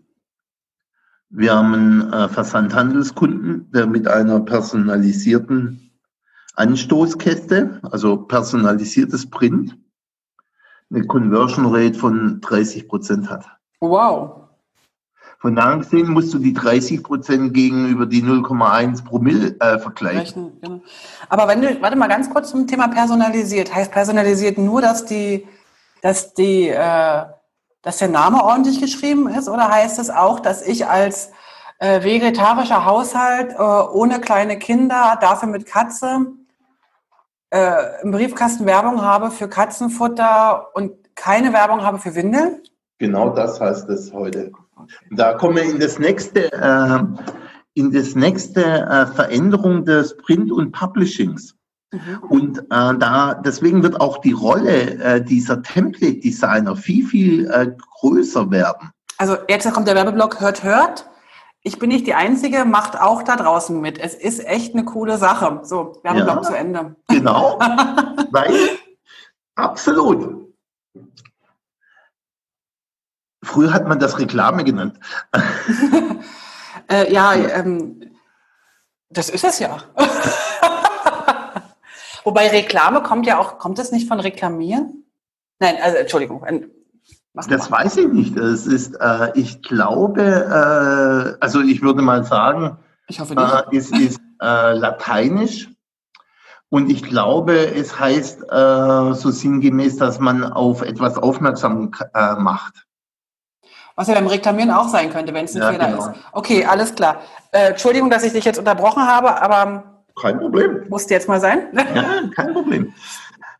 Die, wir waren ja bei den Veränderungsprozessen von Print und Publishing. Wir haben gesagt, es ist äh, agil, wir haben gesagt, äh, Trial und Error. Und das nächste ganz wesentliche äh, Gesetz ist, wenn Print Teil der digitalen Kommunikation wird, ist, du erinnerst, wir haben ja schon mal über deine Google-Anfrage gesprochen. Mhm. Ja. Ähm, die ist personalisiert. Ja. Jede digitale Kommunikation ist mehr oder weniger personalisiert. Mhm. Durch Algorithmen bestimmt. Also außer du hast eine statische Website. Aber ähm, oder du ja, hast irgendwie so einen Volltrottel in einer, in einer Digitalabteilung. der dann schreibt, sehr geehrte Vorname, Nachname in meiner Mail. Mhm. Aber die, die wollen wir mal außen vor lassen. Die gibt es ja. ja vielleicht immer weniger, hoffentlich. Genau. Und wenn die digitale Kommunikation personalisiert ist und wir binden Print in die digitale Kommunikation ein, dann muss die auch, soweit es äh, sinnvoll ist, personalisiert werden. Mhm. Also natürlich ist das äh, bei den Versandhauskunden, von denen ich gesprochen habe, natürlich ist das personalisiert, komplett personalisiert. Eins zu eins. Also das heißt, die produzieren tatsächlich unterschiedliche Broschüren, vielleicht nach Kundengruppen. Man wird ja nun nicht jedes einzelne Produkt äh, ansteuern Nein. können. Oder doch? Personalisiert. Mhm. Eins zu eins. Nicht segmentiert, personalisiert. Eins zu eins. Eins zu eins. Vier Seiten. Das würde bedeuten, wenn ich das jetzt so sehe, äh, da ist noch sehr viel Luft nach oben, richtig?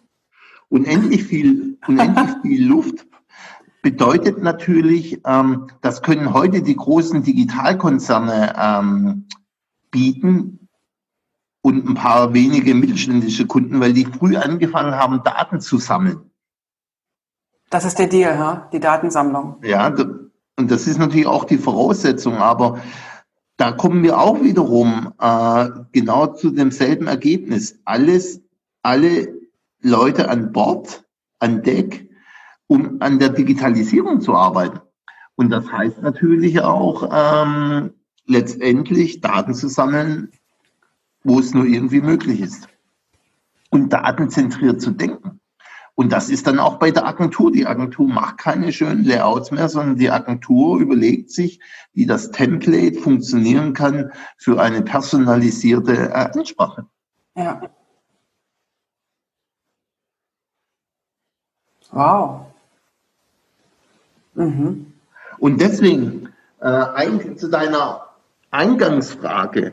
Und das ist so der, äh, das ist der das ist der eigentliche Punkt neben diesen allgemeinen Aspekten, warum Print und Publishing. Und nochmal, ich, ich, es, es geht nicht nur um Ausdrucken, sondern es geht natürlich auch um PDS und andere Formate. Mhm.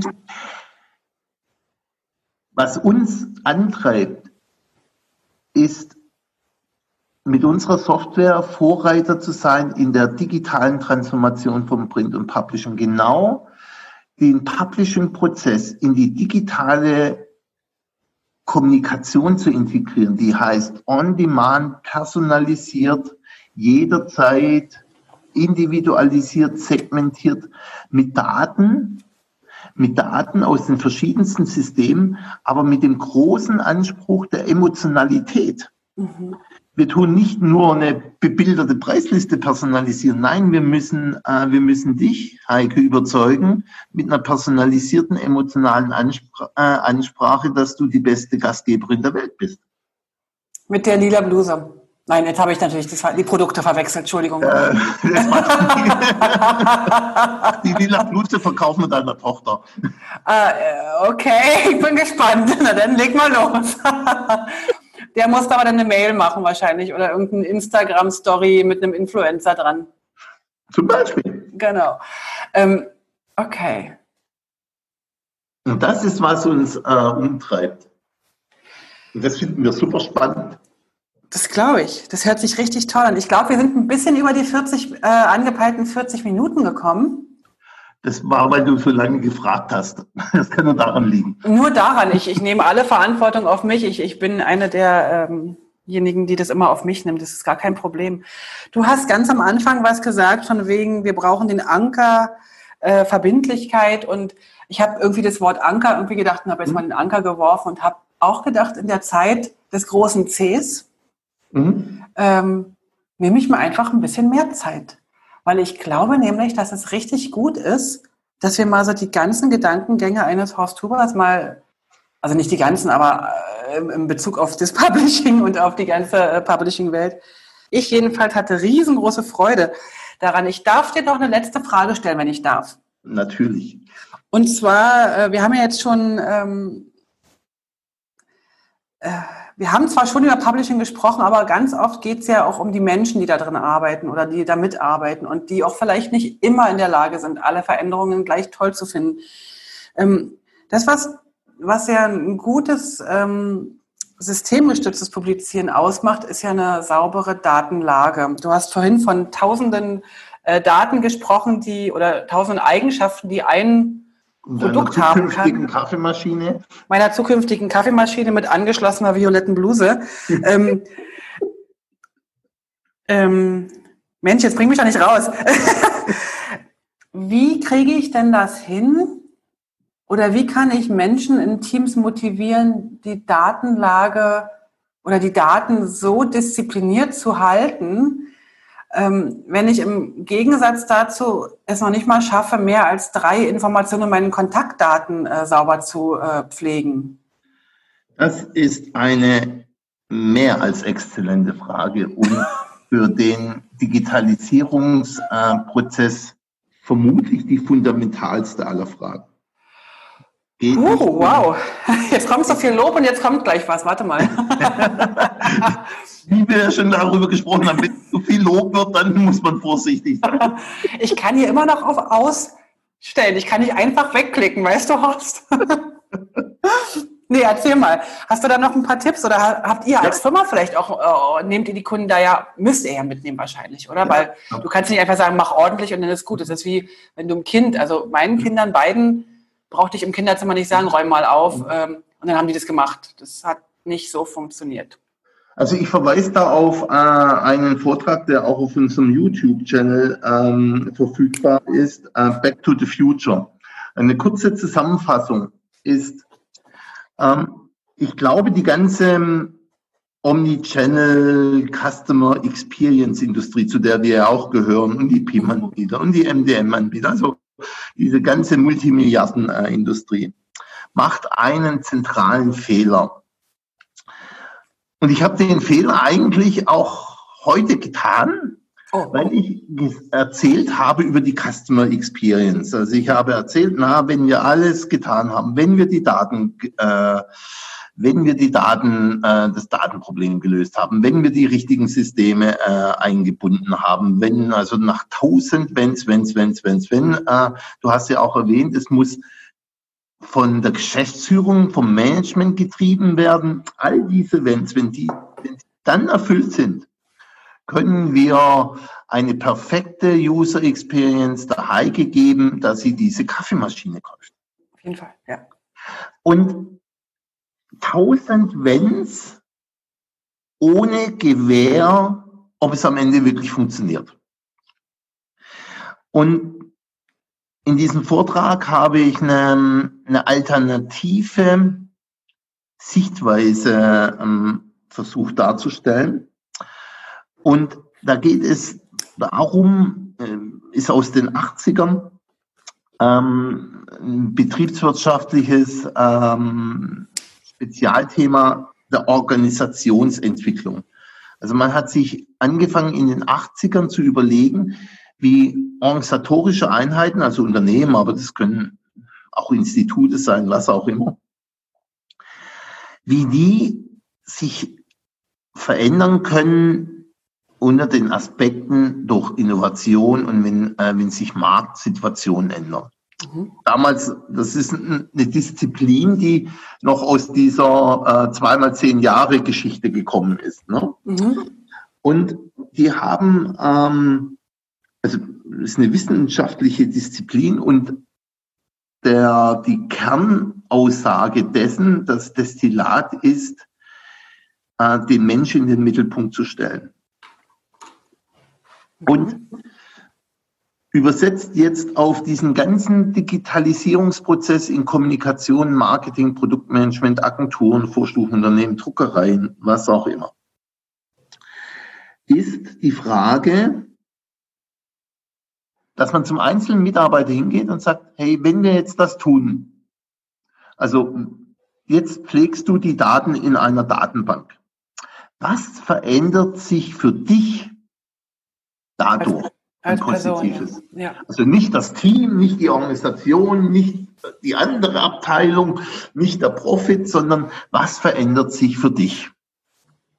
Und wenn man den einzelnen Mitarbeitern, und wie schon gesagt, wie wir es ja gemeinsam festgestellt haben, manche Mitarbeiter wollen in ihren gelernten und erlebten Prozess bleiben. Aber wenn man den Leuten erlebbar macht, nicht überzeugen, nicht bequatschen oder äh, irgendwie, sondern einfach erlebbar machen. Und da kommt wiederum das Thema der Agilität rein, dass man das schnell macht. Vielleicht nicht alles, sondern nur die ersten positiven Erlebnisse.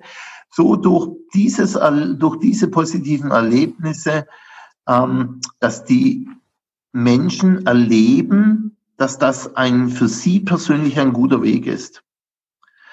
Und wenn du die Menschen im Team überzeugst, dann kannst du das Team als Organisationseinheit überzeugen. Und wenn du die Teams überzeugt hast, dann kannst du die Organisation als solches überzeugen.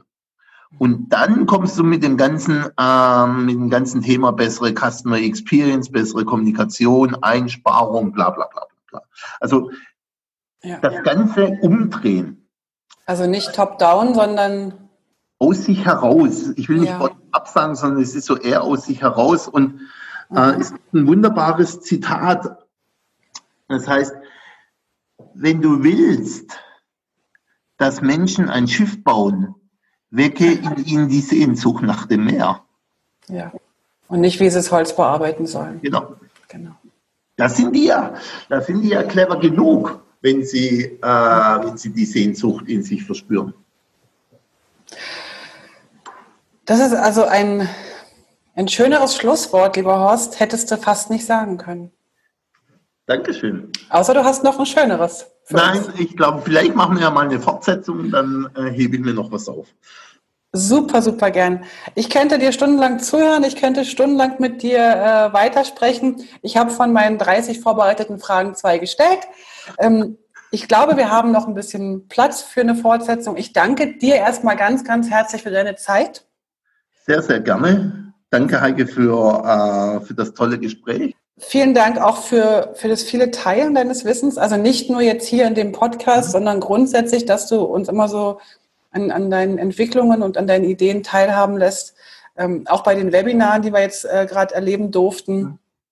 Vielen, vielen Dank und euch da draußen. Danke, dass ihr bis hierhin zugehört habt. Und eigentlich hat der Horst nachher immer irgendwelche Fragen, um irgendwas zu gewinnen. Das machen wir hier nicht. Ihr dürft aber gerne auf die Webseite gehen vom publishingpodcast.com und dort die Links äh, nochmal durchklicken, äh, die wir euch da reingeschrieben haben, weil der Horst hat ja einige Sachen genannt. Ich habe ein bisschen mitgeschrieben. Äh, das kommt dann nachher alles in die Show Notes auf der Webseite oder in, in der Podcast-App. Vielen, vielen Dank, lieber Horst. Dir einen schönen Feierabend.